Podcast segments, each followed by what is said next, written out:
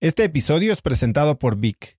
Si me conoces, sabes que soy un consumidor voraz de audiolibros y que he probado todo tipo de aplicaciones para seguir nutriendo mi mente mientras manejo o mientras corro o hago ejercicio, pero sin duda, por mucho, Vic es mi favorita. Con Vic puedes convertirte en una máquina de aprendizaje porque con solo 15 minutos al día puedes leer más de 12 libros al año. En Vic tienen más de 250 mil títulos y puedes escuchar resúmenes de bestsellers en menos de 15 minutos o libros completos, incluido mi libro Haz lo que importa, así como mis Vic originales como Cómo combatir el síndrome del impostor. Vic, por ser escucha de cracks, te regala 7 días de prueba y después contenido ilimitado por solo 167 pesos al mes en un pago anual de 1.999 pesos al suscribirte a Vic. Simplemente ve a cracks.la diagonal Vic. Vic se escribe B alta E E K.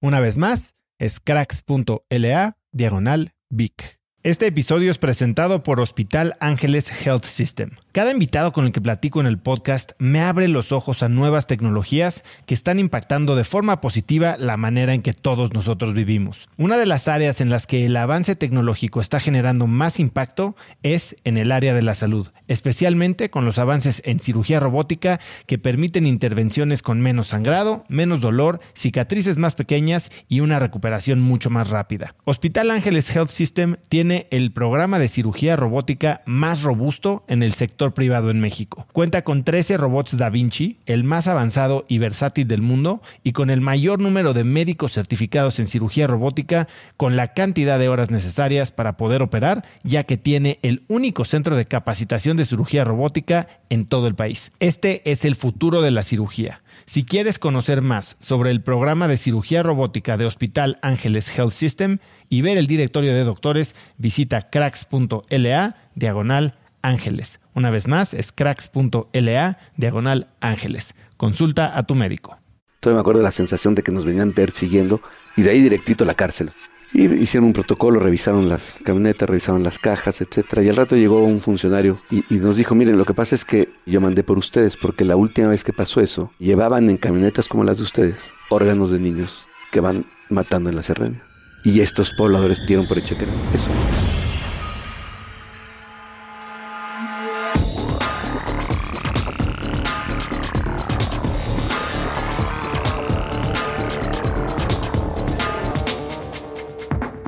Hola y bienvenidos a un nuevo episodio de Cracks Podcast. Yo soy Osotrava y entrevisto cada semana a las mentes más brillantes para dejarte algo único y práctico que puedas usar en tu vida diaria. Hoy tengo como invitado a Raúl Romero.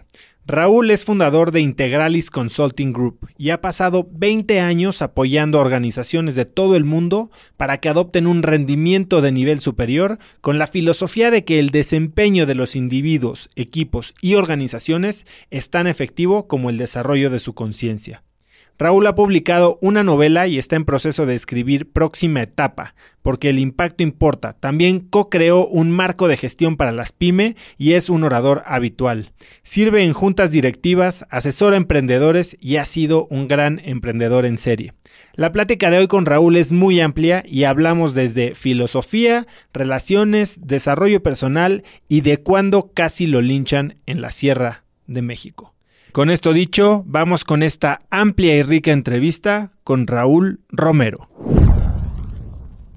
Raúl, gracias por estar aquí. Apenas eh, nos conectamos la semana pasada y estoy muy emocionado de tenerte aquí sentado ya en Cracks. La verdad es que llevo mucho tiempo yendo de ti por varios amigos. Eh, por ahí, de todo lo que me cuentan, creo que eres el eh, obvio sucesor al hombre más interesante del mundo si 2X decide cambiar de modelo. Y quiero empezar por escuchar esta historia que he oído repetida en insinuaciones varias veces, que es cuando te secuestraron en la sierra. Ah, eh, bueno, en realidad no es que me secuestraron, pero fue una experiencia que me inspiró bastante. Eh, yo tengo un grupo de amigos de las primarias, secundaria y prepa, con los que año con año hacíamos un viaje por México en camionetas 4x4, acampando. Y realmente le hemos dado prácticamente a todo México por, muchos lados. Y en esta ocasión queríamos recorrer de Querétaro al mar. Hicimos una ruta, íbamos por las sierras y nos tenía que llegar al mar. Y en un momento dado veníamos en, eh, venían dos camionetas, mi yo y un amigo y mi hermano y un amigo, en las camionetas estas. Y llegamos a una encrucijada en una terracería. Y yo en el mapa, todavía no había GPS, pero todavía no era como Waze, entonces era el mapa y las coordenadas. En el mapa tenía claro que quería seguir esa brecha para subir por la, subía por una serranía y bajar y había un río. Y queríamos llegar a acampar al río. Y veníamos ahí caminando en la, brecha, en la brecha, llegamos a una encrucijada y había una viejita con una niña. Y mucho de lo que te voy a platicar ahora lo vi después. En el momento no vi nada de eso. Que es para mí la enseñanza de esa experiencia. Y veníamos ahí y le preguntamos a la viejita, oiga, ¿el río es para allá? Y la viejita dijo, para allá. Para el otro lado. Sí, como era una encrucijada, era como irse por la izquierda en lugar de ir derecho. Ok. Y yo sabía que, que, el río estaba para allá, el mapa lo decía, yo quería llegar. Inmediatamente dije, claro, ella nos está llevando por el camino fácil, no quiere que el camino escabroso, y yo vengo en mi camioneta 4x4, es justo lo que quiero. Entonces le dije, sí, sí, sí, señora, pero el camino es para allá el río está para allá, váyase por allá. Señora, en mi cabeza dije, es una mujer indígena, no entiende que yo soy como Indiana Jones y que venimos súper equipados. Tú tenías tus prejuicios. Sí, que, en, realidad si te pones a pensar son, ni siquiera son prejuicios, son la forma en que vemos el mundo. Es, yo tengo una camioneta equipada para explorar México y que eso es lo que quiero hacer. Y tercera vez me dijo para allá y le dije, ok, gracias. Y me adelanté, derecho de estas imágenes que vinieron después fue en el espejo retrovisor ella diciéndole a la niña como una expresión como estos pendejos. y ahí vamos.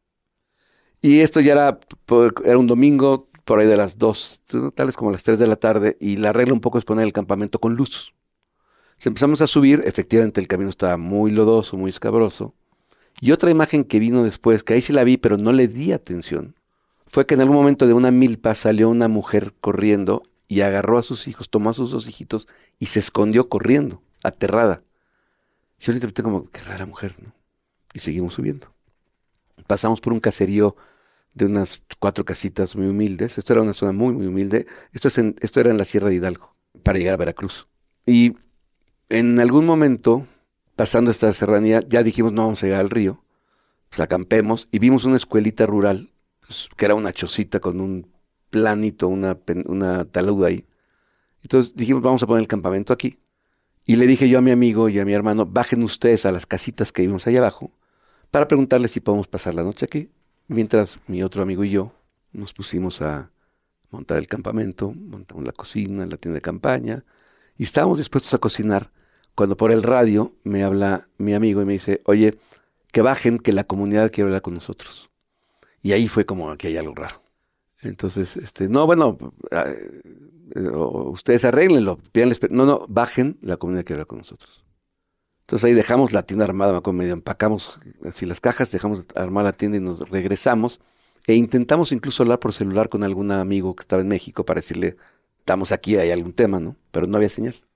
Y cuando bajo lo que veo es la camioneta de mi hermano abierta y 40 personas, alrededor de ellos eh, agarrándolos, ¿no? Como, como prisionándolos. Y cuando llegamos, nos bajan del coche, hacen exactamente lo mismo. Y nos ponen enfrente de una de las camionetas. Y empieza a suceder algo muy interesante, que, o sea, muy, muy profundo, que es que nunca sabíamos por qué estábamos detenidos. Y empieza a llegar más gente, empiezan a agredirnos, a pegarnos, a, ¿no? Y, y hablaban dialecto. Entonces, como que no había posibilidad de explicar en español. Entonces, sacamos los mapas en castellano, sacamos los mapas, tratamos de explicarles, venimos de aquí, vamos para allá, somos turistas. ¿Qué pasaba por tu mente en este momento? Sí, era como, qué impotencia, cabrón. O sea, qué impotencia de no poder transmitir que, que lo único que queremos es pasar y que no, somos malos. O sea, no, no hay ninguna razón por la cual nos agredan, ¿no? En mi cabeza. Entonces, de repente llegaron unos como trabajadores de la Comisión Federal de Electricidad que hablaban castellano perfecto se metieron como a interceder y llegó un momento en que uno de ellos se volteó y me dijo, ¿sabes qué? Eh, esto está muy mal, no los van a soltar y nos están agrediendo a nosotros, ya nos vamos, vamos a, ver si podemos pedir ayuda. Chao, y se fueron. Entonces, ya en ese momento ya estábamos en el, en, empezaba a oscurecer, había mucha, mucha gente de la comunidad, había niños viendo. Había algo muy interesante, yo no había visto boleadoras de piedra. Entonces había unos cuates con unos boleadores que nos daban vueltas, unos comachetes que nos pegaban. Nunca nos agredieron físicamente, pero sí intimidándonos todo el tiempo, todo el tiempo. Una de las personas, uno de los amigos con los que yo voy, que es un hermano, además de mi hermano, de mi hermano filial, otro que es un hermano del camino, ese cuate está muy desarrollado y, sí, sí, como que dijo esto va, ¿no? Entonces entramos en un momento de, de sumisión absoluta, es decir, no vamos a discutir, no vamos a pelear y, vamos a, y nos sentamos en el piso. Y estos cuates daban vueltas y vueltas y empezó a oscurecer.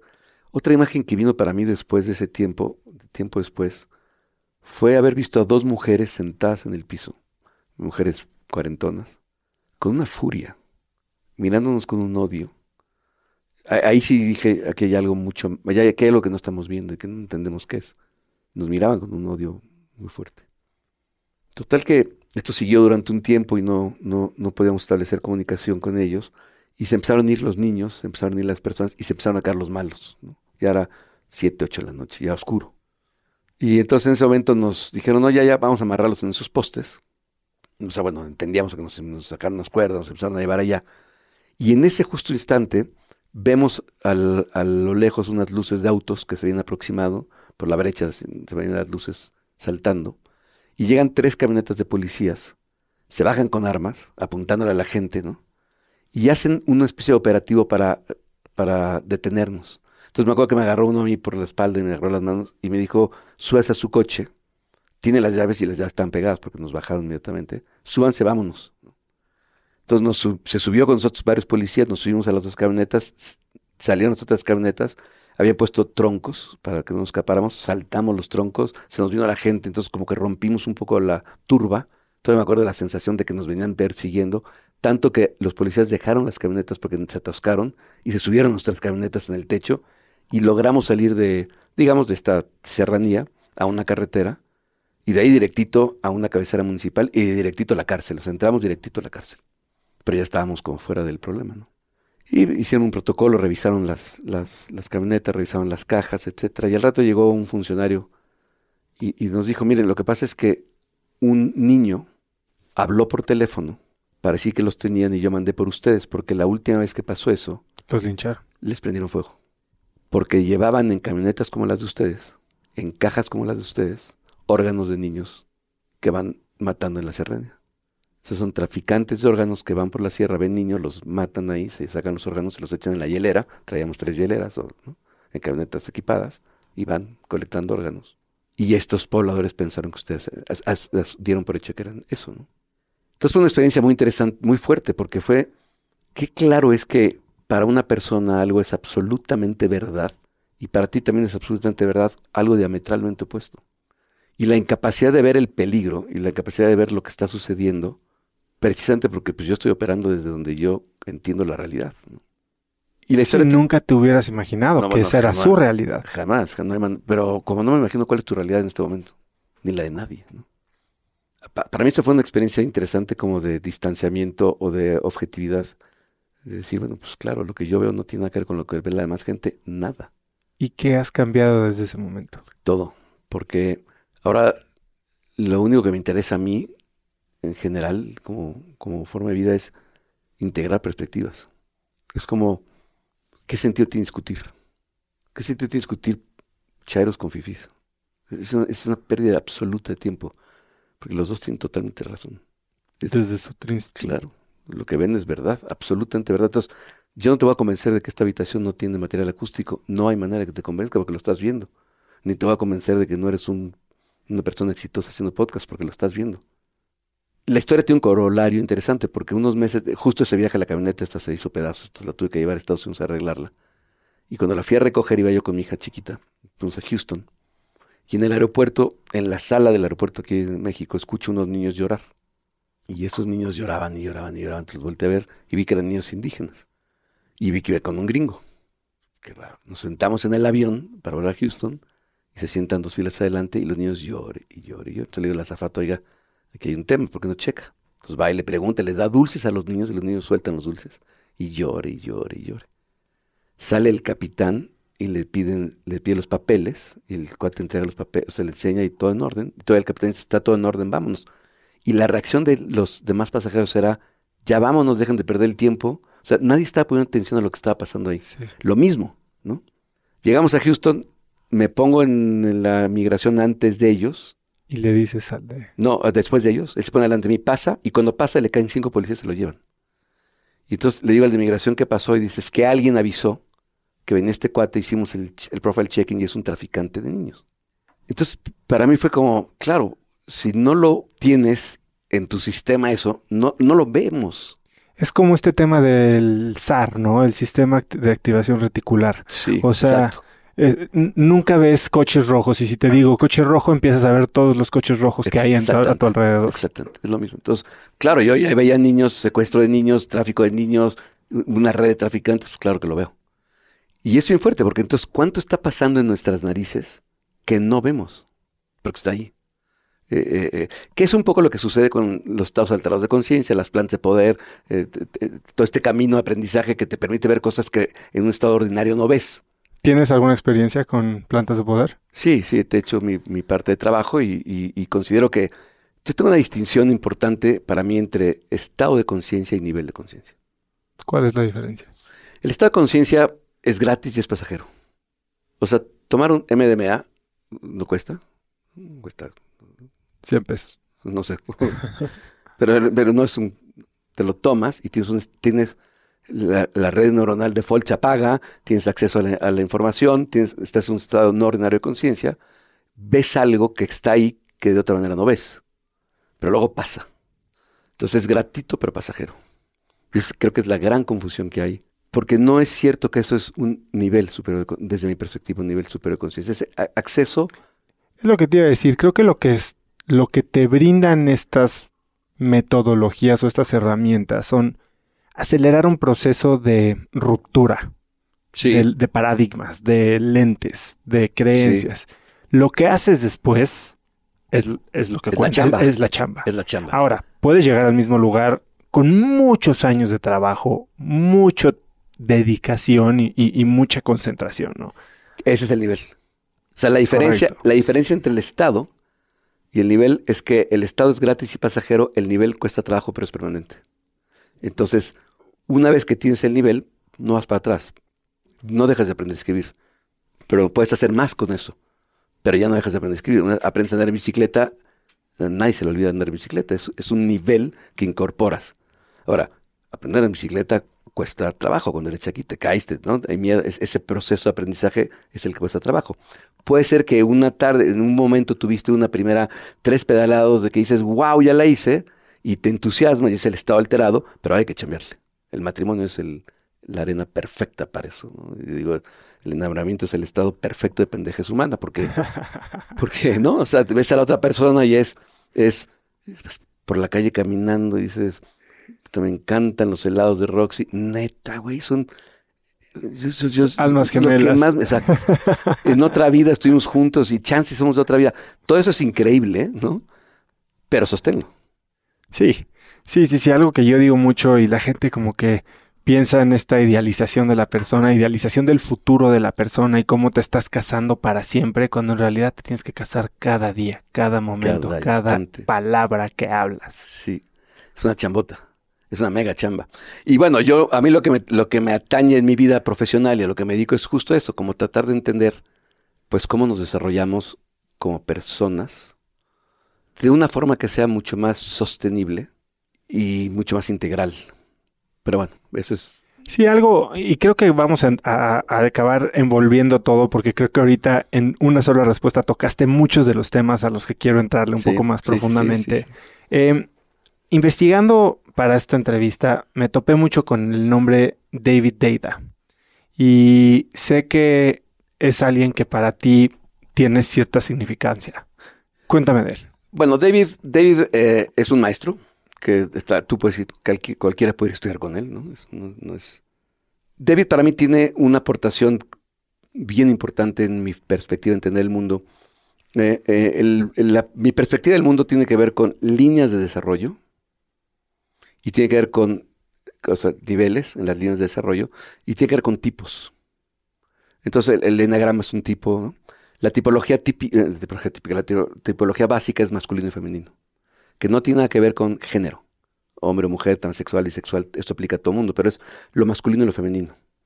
David es para mí quien más contemporáneamente ha podido hablar y aportar con el tema de la polaridad entre lo femenino y lo masculino. Eh, con una profundidad espiritual fundamental, pero eh, importantísima, pero además súper contemporáneo. Entonces, David es un tipo, es su libro que, si me fueras a preguntar qué libro regalas, y de hecho hasta pensé no hablar de este tema, porque es como esos temas que son, es tan profundo que como regalarle el libro a cualquier gente, tengo, tengo varios amigos se los he regalado. Y no lo leen. No, lo leen, me dicen, sí, entendí, no, no entendiste ni madres, güey, porque la página uno es para cambiarte tu vida y son 200 páginas, güey. Entonces, es súper profundo. Pero básicamente lo que, lo que, lo que, lo que yo he aprendido de David tiene El que libro al que te refieres es Way of the Superior Way of Mind. Superior Man, sí. Estamos en un momento donde, y además me encanta el, el- el- el- momento de, la- de lo, de la- de lo femenino, el- esto del lunes, del lunes 9, etcétera. Estamos en un momento donde es importantísimo reclamar la masculinidad desarrollada. ¿A qué te refieres con eso? Digamos que la masculinidad de primer nivel, yo todo lo he vivido en tres niveles, en el framework que tengo son tres niveles, es bastante simple, bastante fácil, pero digamos que en el primer nivel, que esto es mucho de David, en el primer nivel la masculinidad es una masculinidad de sobrevivencia y de killing, ¿no? Y de fucking. Es como, como el hombre básico, first stage, ¿no? Que somos todos, ¿no? Porque esto es bien importante. Yo no creo que haya nadie más desarrollado que nadie. Sin, sé, mi experiencia es que respondemos de diferentes nivel- niveles en diferentes momentos.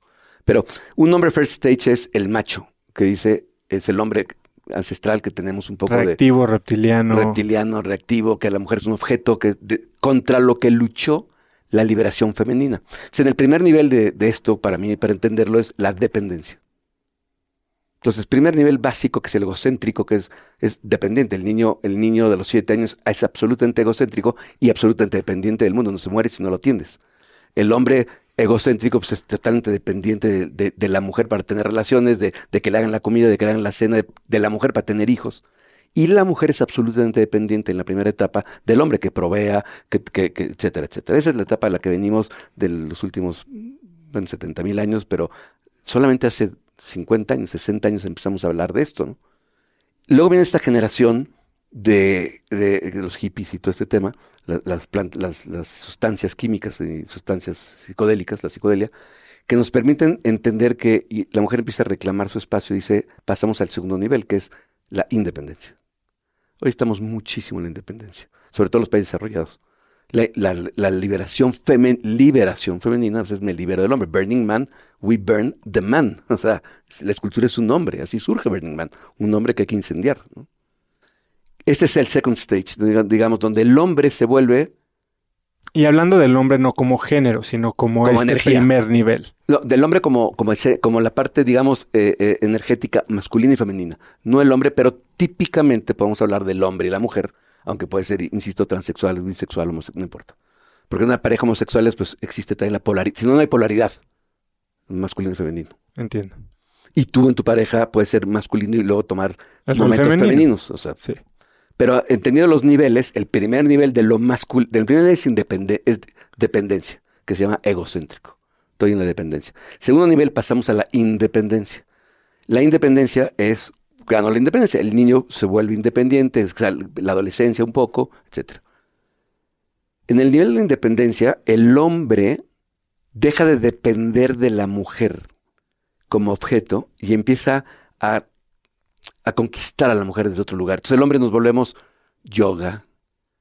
Eh, yo, le, yo le cambié los pañales a mis hijas, las, las arrollé toda la vida y lavo los tratos en mi casa como si fuera La vulnerabilidad que la, está la famosa tan vulnerabilidad ahora- Brené Brown y todo este rollo. es- Brown, es, sí. este, es la vulnerabilidad y, y vas y los hombres lloran y nos expresamos y vamos a estos works y la ayahuasca es absolutamente femenina, ¿no? En ese sentido. Entonces, conectamos, la, lo- en lo independ- acá en el nivel de este, no conectamos con nada. Aquí somos, conectamos, ¿no? El MDMA es esa experiencia de conexión Total. bárbara, ¿no? Entonces, el hombre se vuelve sensible y está increíble porque es mucho mejor hombre que el que estaba acá abajo en ese sentido. La mujer se vuelve independiente trabaja, tiene sus propios medios, no necesita el hombre, puede tener sexo sin tener pareja, puede tener hijos sin tener pareja, no depende de nada, tiene su propio budget, su la mujer se vuelve independiente, que es mucho mejor que lo que teníamos antes. Es mejor mi, mi, mi mujer y mis hijas en, en ese sentido que mis abuelas y bisabuelas en ese sentido. Ahora, lo que es interesante entender es que en los niveles la dinámica es, se llama integrar y trascender. Entonces, yo integro lo que es necesario de este nivel para ir al siguiente nivel, pero suelto Lo que no me... lo que me limite al siguiente nivel. Que típicamente, ¿cómo sé cuando voy a cambiar de nivel? Cuando lo que me trajo aquí ya no me lleva al siguiente nivel. En cualquier disciplina de deporte, de lo que sea, es súper claro. Sí, la- las llantitas para la bici que te ayudan a andar en bici no te permiten subirte una montaña. Tal cual, tal cual. Entonces, la- el hombre suelta la... los dos sueltan su, su dependencia y se vuelven independientes. Entonces, esta es la conversión típica de una pareja stage 2, que somos todos, o sea, que, insisto, y, y quiero hacer algo bien importante aquí, decir, todo lo que te estoy diciendo es lo que he aprendido, pero no necesariamente lo que sé hacer. Qué importante es eso que dices. Y, y te, y te quiero decir algo muy importante, no, uno no me considero un crack, me encanta estar en tu programa, no me considero un crack, para nada, pero sobre todo, soy una persona absolutamente normal que todos los días me la rifo para ver cómo puedo ser mejor persona, como pueda. cabrón. Pero eso no te impide salir y decir esto. Eh, algo con lo que yo he batallado mucho, y voy a hacer un pequeño Sí. paréntesis aquí en tus, antes de llegar a tu tercer nivel, es justo eso. Creo que en el momento en el que tienes que esperar a saberlo todo para poder empezar a enseñar, nunca, nunca llegas. No, O sea, y luego hay mucha gente que crucifica a alguien que se sube sin tener tal vez el conocimiento de causa total o estando aún en un proceso de aprendizaje o de desarrollo. Y yo creo que es muy importante dejar que la gente que está viviendo un proceso, bien dicen que se aprende más dando consejos que recibiéndolos Mm. que puedes internalizar mucho más esa lección y te puedes hacer mucho más accountable, mucho más responsable cada vez que repites esto que quieres ser. Sí. Es, es una visualización, una, ¿cómo decirle? Una intención que estás poniendo ahí al predicarlo. Ahora, no puedes vivir una vida que es contraria, ¿no? Predicar y actuar totalmente de maneras diferentes, pero no significa que porque lo predicaste tienes que ser perfecto 100% del tiempo. Coincido contigo y, es mi experiencia también. Jorovsky tiene una, una anécdota en un libro que Jorovsky de repente, estando en México, va a buscar a Ennio Tanaka. Ennio Tanaka fue el que trajo el Zen a México. Vivía en, creo que en, Tlatelolco, en un departamentito. Ahí empezó el Zen de México. Y imagínate a Jorovsky corriendo, ¿no? venía eh, Remedios Varos, había peleado, habían salido corriendo desnudos por insurgentes, quién sabe qué cantidad de sustancias. O sea, era esta época de México de los setentas, de los hippies, del, del movimiento, una época muy interesante. Y, llega con Ennio Tanaka a su casa, le toca y le dice, maestro, por favor, necesito hablar contigo, ¿no? Y Ennio Tanaka, que era un gordo, se sienta, saca un, esto lo cuenta Skorovsky, saca un, un mezcal, un tequila, ¿no? Lo pone ahí, un saque, lo pone ahí, le dice, echamos un saque, y se echa para atrás y se tira un pedo. Y entonces Jodorowsky dice, maestro, qué descomposición. Y le dice, tú necesitas una balsa para cruzar el río. ¿Qué chingados te importa si la balsa está abollada, despintada, pintada? ¿Tú quieres cruzar el río? Yo soy tu balsa. Y creo que eso conecta con lo que tú dices. Al final del día, la forma distrae. Y el mundo del nivel 2, es, del stage 2, es totalmente de forma, de imagen. Lululemon, este, el tema este de- de aquí, o sea, en este barrio en el que vivimos, es absolutamente estético. La forma es fundamental. Entonces, eh, eh, coincido contigo en este tema de que para enseñar no tienes que ser perfecto, pero, esto es una experiencia muy personal, a mí me dio de la chingada en muchos momentos de mi vida queriendo enseñar, porque lo que aprendí es que, y, y- voy a usar, parafrasearte a ti, tú dijiste, te pones ahí, alguien te ve, y el problema es ponerte ahí. Es decir, poniéndome ahí, tomo un lugar que no me corresponde. Lo que he encontrado que a mí me funciona mejor es compartirme tal cual soy. Eh, no compartir tal cual quiero ser. Y una época de mi vida, yo me- trabajé mucho ayudando a personas y hice mucho daño queriendo ayudar a personas, enseñándolas como yo quería ser, como estableciendo ese ideal. Entonces, ¿qué pasa mucho ahora en este nivel 2 que sucede mucho? Es que habemos, habe- ahí habemos, y en muchos esta- hemos estado yo, muchísimos maestros y muchas personas enseñando role modeling, enseñando imágenes, ayudando a las personas a construir su imagen de quién quieren ser, sin la autoridad de cicatrices, para decir, si quieres ir allá, ve, yo te puedo ayudar, pero yo creo que yo no podría llegar allá, o, no sé cómo ayudarte, o, o- investiguemos juntos. pero no tomarse el lugar de yo sé que es estar ahí arriba. Porque estar ahí es un momento efímero que todos mis colegas y maestros con los que he trabajado, todos tienen unas vidas fucked up en muchos sentidos, ¿no? Y todos regresan a esta espiral de, volverse a desarrollar. Es justo lo que dices, ¿no? La, efemeridad de todos los momentos. nunca va a ser todo bueno, nunca va a ser todo malo y nunca va a permanecer. No, de hecho yo le, yo le llamo la paradoja porque es perfecta, dice un maestro, tu vida o el mundo, el mundo, México, ahorita México, está de la chingada. Y también está increíble. Y las dos son verdad. Pero habitar esa paradoja, tener la capacidad de pararte y ver esa paradoja y abrazar la paradoja de está de la chingada, pero está increíble en muchos indicadores. Este, eh, eh, macroeconómicamente, el indicador paradójico que a mí me parece que es la explicación de todo es, somos la onceava economía del mundo y somos la 150 en sueldos. I rest my case. O sea, ahí está la paradoja. Estamos increíbles y estamos de la chingada al mismo tiempo. Ahora, abrazar esa paradoja nos permite como establecer soluciones que parten de esas dos verdades parciales, de la otra manera no. Entonces, cuando estás enseñando, abrazar la paradoja de no tengo ni la más remota idea cómo ayudar a esa persona, no tengo los recursos, no sé cómo hacerlo, I'm in pain, estoy ayudando a una persona y me está recordando cosas que, que recuerdan mi vida que no he podido trabajar y a la vez cómo puedo dar mi regalo, pero junto, es como un momento, es como un espacio muy... Sí, que, puede llevar a parálisis. Sí, claro, porque da miedo, da terror, porque la paradoja da terror, porque abrazar las dos verdades, si eres fifi, o sea, me parece increíble estos, los memes en los grupos, ¿no? Si eres fifi, ¿cómo te vas a atrever a decir esto que dijo este cuate está bien? Es atentar contra tu identidad. Y la identidad es nivel 2, porque el nivel 1 es egocéntrico, el nivel 2 es etnocéntrico. ¿Es como te ven hacia afuera? Es como tú ves el mundo como tu grupo el adolescente, en el nivel, eh, que es el nivel 2 en el desarrollo de un niño, se vuelve, parte, se mimetiza con el grupo. Los que usan, llegas a la escuela y todos traen yoyo y te compras tu yoyo, porque you wanna fit, quieres pertenecer. Entonces, en el nivel 2 del desarrollo es pertenecer. Entonces, yo no sé, yo no he ido a Burning Man, quiero ir a Burning Man, pero no sé si puedes ir a Burning Man. Tienes que ir. Sí, claro, de, hecho está en, este año. En el bucket list. Sí, no, este año nada más está. Pero, pero, pero lo que voy es, yo no sé si puedes ir a Burning Man vestido así, no ponerte un solo estoperol, ¿no? O sea, me imagino que lo puede ser, pero la mayoría del lenguaje es eso. Como si vas a Tulum y te pones un traje baño normal y no estás, ¿no? no sé, estoy imaginando cosas, pero como si vas a la colonia Condesa y, y te vistes de Godín, pues ya eres Godín. Eso es una experiencia muy dolorosa porque eso es romper con tu grupo y eso es donde nace la identidad y la libertad del tercer nivel que es bien difícil porque soy, soy charo y soy fifi. Soy de la América o soy Puma. Soy este capitalista o soy socialista. Soy, soy de la Condesa, soy de Polanco, soy de Coyoacán. y son Polanco, Condesa y Coyoacán son tres etnias totalmente diferentes. Y, y, eso nos tiene un poco divididos. Ahora, es muy interesante porque regresando al tema de la pareja, en la pareja en el segundo nivel tienes independencia absoluta, pero tienes soledad. ¿Cómo es eso? Soledad en el sentido de que la, la intimidad no se puede sostener tanto. Porque la mujer, lo femenino, lo femenino, no la mujer, lo femenino, viene necesitando lo masculino, si hay polaridad y viceversa.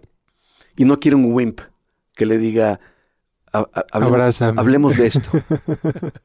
Te propongo una cosa, abramos un espacio de conversación, tú y yo juntos y soy vulnerable. Y, esto es eh, generalizando. Hombre, obviamente. insisto y regreso al tema, todos tenemos y respondemos de todos niveles. Pero estoy hablando de un fenómeno más social. Me preguntaste, David, eh, regresando al tema de David, ¿qué es lo que, lo que David ha plasmado muy padre? Es cómo, ¿Qué significaría una relación de tercer nivel? Es el hombre, eso es lo masculino, que tiene la capacidad de killing, de fucking, with an open heart, y que además permanece centrado en su propósito y lo femenino de tercer nivel. O sea, si tú ves una relación de tercer nivel desde el segundo nivel, ves lo que vas a decir es pinche macho y pinche este, agachada. Porque verías una mujer devota a su, a su hombre.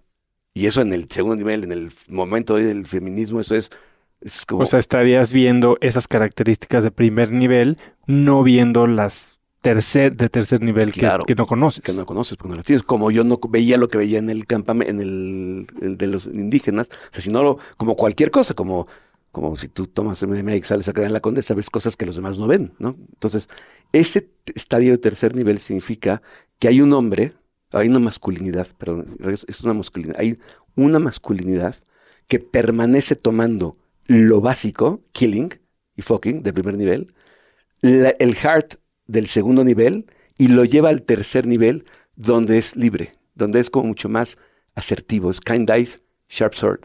O sea, es este hombre que, no, todo lo que te estoy diciendo es un modelo teórico. o sea, quiero decir, en algún momento yo he estado ahí, tú también, y todos los que están escuchando han estado ahí. Y en otro momento hemos sido unos wimps que, que llegas a tu mujer y te dice, ¿dónde, ¿a dónde vamos? A donde quieras. Le dices, a donde quieras.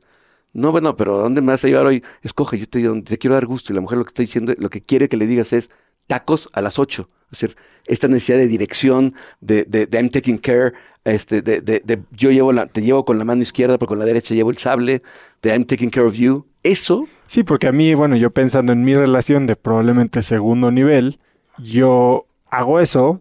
Eh, muchas veces lo, lo, he visto en mi vida, ¿no? Lu llega y me pregunta o me platica algo y lo que primero hago es le ofrezco una solución. Claro.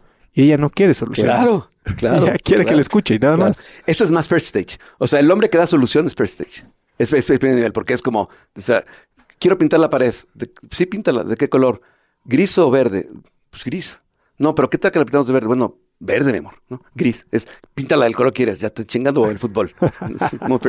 Second stage es, abramos toda una conversación de eso y encontremos qué es lo mejor para los dos y lo mejor para la casa. Y está padre, pero hay una parte de ella que lo que está diciendo es, ayúdame a decidir. Y es la parte ejecutiva de, lo masculino. Lo masculino es el propósito, es la ejecución.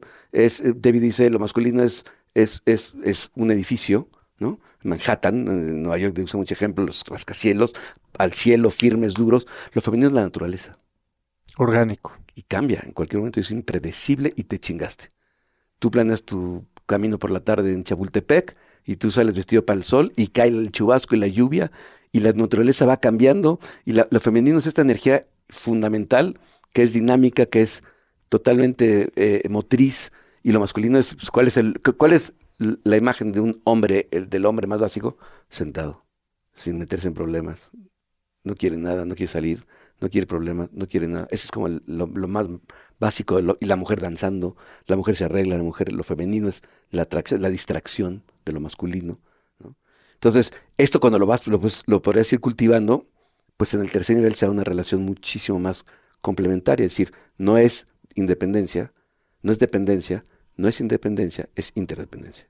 Y entonces empiezo a experimentar que realmente con mi pareja puede ser mucho más cuando sé en dónde yo no soy el importante, ni tengo que abrir mi corazón, sino tengo que decir a la chingada vamos al cine, o tengo que abrir mi corazón, pero tengo esta ¿Y cómo alcanzas este nivel de conciencia, de presencia para entenderte y leerte a ti? Porque bueno, y, eso, digo, si quieres esperar a llegar a leer a alguien más, pero lo que yo he visto es que no nos leemos a nosotros, sí. actuamos sin pensar y no sabemos ni siquiera desde dónde venimos, ¿no? Y cuando volteamos, como dices, a, recordar el día de la sierra, puta, estaba yo actuando desde cierto momento, ¿no? O sea, ¿cómo logras recordarte, de, verte desde ese punto del observador, de, analizarte? ¿Cómo lo haces? Mira, todas las prácticas que tú has hablado en tu programa, escucho varios de tus podcasts. Gracias, gracias. Y todas las prácticas en general de, de observación, de awareness, de, atención, ¿no? Atención plena, son ese camino. A mí me ha servido mucho tener la referencia de los niveles.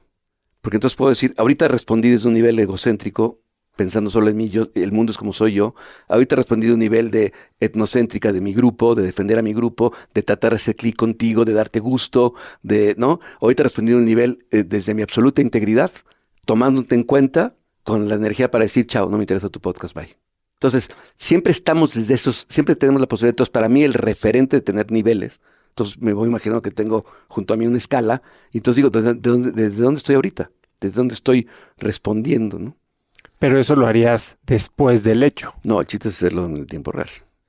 Una práctica que a mí me ha funcionado extraordinariamente bien, que es mucho el trabajo, viene mucho de la tradición taoísta y, y mucho el trabajo también con David, es el tema de, de la presencia física. O sea, estar consciente de tu presencia física. Sí, habitar el espacio con tu presencia, es, con, la, con mi presencia, en este caso, como desde dónde estoy respirando, cómo estoy respirando, cómo estoy eh, eh, eh, este, sentado viendo a ti, cómo estoy este, como focalizando mis ideas. ¿Cómo, cómo integras eso a, tu vida diaria? A ver, vamos a aterrizar esto un poquito más. Bueno, la primera práctica es la de la respiración. O sea, esa es la prana y es pranayana. Y la respiración es la, práctica que tenemos todos los humanos al acceso no cuesta, no hay que tener maestros, sencillamente hay que respirar. Y respirar ya es un tema, porque frente a cualquier situación, si yo respiro y respiro realmente como llenando toda la caja torácica, incluso testicular, o sea, o genital, si, si realmente estoy en esa conciencia, eso me permite a mí tener por lo menos atención y, se, desarrolla el observador. Con, es como el momento donde, ah, estoy observando que estoy respirando, es la clásica, es la básica. Estoy observando que estoy respirando, quien observa que estoy respirando, entonces ya puedo tener atención a mí. Eso es lo primero. Lo segundo para mí es atención al, cuerpo.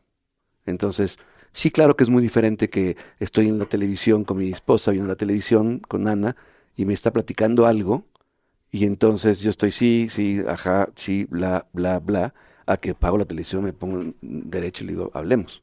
Y ya, esta es una, es una forma de poner presencia, ¿no? El mindfulness es exactamente este, es como una, es un gran regalo para Occidente el mindfulness porque es esta capacidad de decir, estoy presente. Esto practicado constantemente, todo el tiempo, todo el tiempo, para mí ha sido como la manera de empezar a tener awareness. Mil veces me he visto y he, como dicen los gringos, derailed, mil, fucked up mil veces, ¿no? Pero por lo menos regreso a, a, a tratar de decir, bueno, otra vez regreso al centro. Y la práctica de la meditación es básica porque es los pensamientos al centro. Los pensamientos al centro. Y este es el flow de la vida. La estás cagando al centro. Y estoy fuera de foco y al centro. Estoy fuera de propósito y al centro. Estoy desconectando con mi mujer y al centro. Y estoy sintiéndola como respira. Estoy tratando de entender qué está pasando su sufrimiento. Y de repente digo, sí, pero la chingada es que ella está enojada conmigo y otra vez al centro. No es como, esa es la práctica en general. Y pero pues es un camino, o sea. Hoy, justo hoy, hoy tuve una mañana, he tenido unos días así sumamente ocupados en los que me ha costado trabajo estar presente, estoy como que multitasking todo el tiempo y estoy trayendo tres proyectos en la cabeza, estoy lanzando el bootcamp y demás, y eso me ha causado, ni cuando estoy haciendo uno ni cuando estoy haciendo la otra, he estado presente, ¿no? Y hoy, eh, yo cada 15 días tengo una coach que se llama Luis Altamirano, y y es muy buena y de repente hoy la verdad es que no estaba yo presente porque llevaba, a, diferencia de lo que hago todos los días en los que dedico mi mañana a mí a, fijar una intención, a entrenar y demás, hoy empecé a trabajar a las cinco y media de la mañana, entonces para las ocho que hablé con ella, yo ya venía, ya llevaba gigabytes de información en la cabeza. Y nada más no lograba conectar con la, con la sesión y me, dijo, me dice, Oso, párate, y vamos a hacer algo. En vez, no vamos a hacer una meditación de presencia, de tranquilidad. Necesito que te desfojes. Y me hizo un ejercicio que se llama la meditación de caos, una cosa así. Y me puso a letear como pájaro y a respirar como con respiración de fuego tres minutos. Me puso una cansada. Y cuando acabé, totalmente claro. O sea, como que en ese momento obviamente no estaba ni, ni consciente ni demás. Nada más estaba echándole todas las ganas. Y fue como pues como un berrinche, yo creo. Es que el embodiment, o sea, la corporeidad es, pues es, es la forma en que nos manifestamos en el mundo. Hoy yo me manifiesto en el mundo corpóreamente. Esa es mi primera, mi primera perspectiva del mundo. Es la primera, en el nivel uno es el cuerpo. En el nivel dos es la mente, en el tres es el espíritu. Entonces, es, están todos integrados, pero lo más evidente es el cuerpo. Yo ahorita entré aquí caminando a tu oficina y lo, ellos lo único que vieron fue mi cuerpo. Sí, claro, porque no saben nada más de ti. Nada más de mí, ¿no? Entonces, eso creo que es eh, eh, eh, como lo más básico. Entonces, sí, en todas las tradiciones, en todas las tradiciones, normalmente el trabajo de cuerpo es fundamental. porque si tú te pones a pensar en los, los, los tarahumara, los, los, este, digo, los yaquis, y, entonces estas etnias que utilizar plantas de poder y que las utilizan, caminan como animales. O sea, su cuerpo físico no están apegados al cultivo del cuerpo físico, que es como un nivel 2, porque el nivel es mucho imagen, pero están perfectamente conscientes de que su cuerpo es su es su transporte en el mundo, es su vehículo en esta, es una utilidad. dimensión. Exacto. Entonces, la cuidan como eso, como lo que es. ¿no? No, se ponen fit, no se ponen guapos, pero es lo que es. Entonces, y en todas las tradiciones, la respiración y la corporalidad, digo, si has estado en ceremonias de estas, ¿no? Estar sentado, estuve en, un tipi 24 horas, sentado sin moverme, con dos güeyes aquí al lado, hincado, 24 horas, ¿no? Debo 12 horas, perdón, un ciclo entero. Las piernas se te despedazan, la columna se te despedaza, y volver a mantener la rectitud, y volver a mantener la presencia, y cantar, y cada vez que pasa la planta, y, y volver a enfocarte. Esa es como la corporalidad a la que me refiero que cotidianamente pues es ir en la calle manejando en tu coche y cuando vas distrayéndote te enderezas y cuando llegas al banco, a la cola del banco, te paras. O sea, es como cobrar conciencia de tu corporalidad. Esa es la primera conexión para mí para poder tener esta presencia frente a lo femenino y lo masculino o frente a lo que sea. Creo que ya nos, no sé si estoy hablando demasiadas No te preocupes. es que está muy interesante la plática y la verdad es que sí se ve que eres una persona que ha pensado muchísimo esto y practicado, ido y cuestionado y cambiado, ¿no? Y ese es a donde quería llegar. Porque te oí decir una vez una frase que dices, la mala es que no vamos a cambiar. La buena es que podemos cambiar eso. Sí. ¿De dónde sale esto y qué es lo que significa para ti? Eh, Estoy trabajando un proyecto que se llama Revolución Personal. Es un, es un libro que estoy escribiendo que vamos a sacar y con todos mis colegas y es como resultado de muchos años de trabajo y tiene que ver con, con la, la, perspectiva de la evolución. Yo digo que lo más revolucionario que podemos hacer hoy por el mundo es ser mejor persona.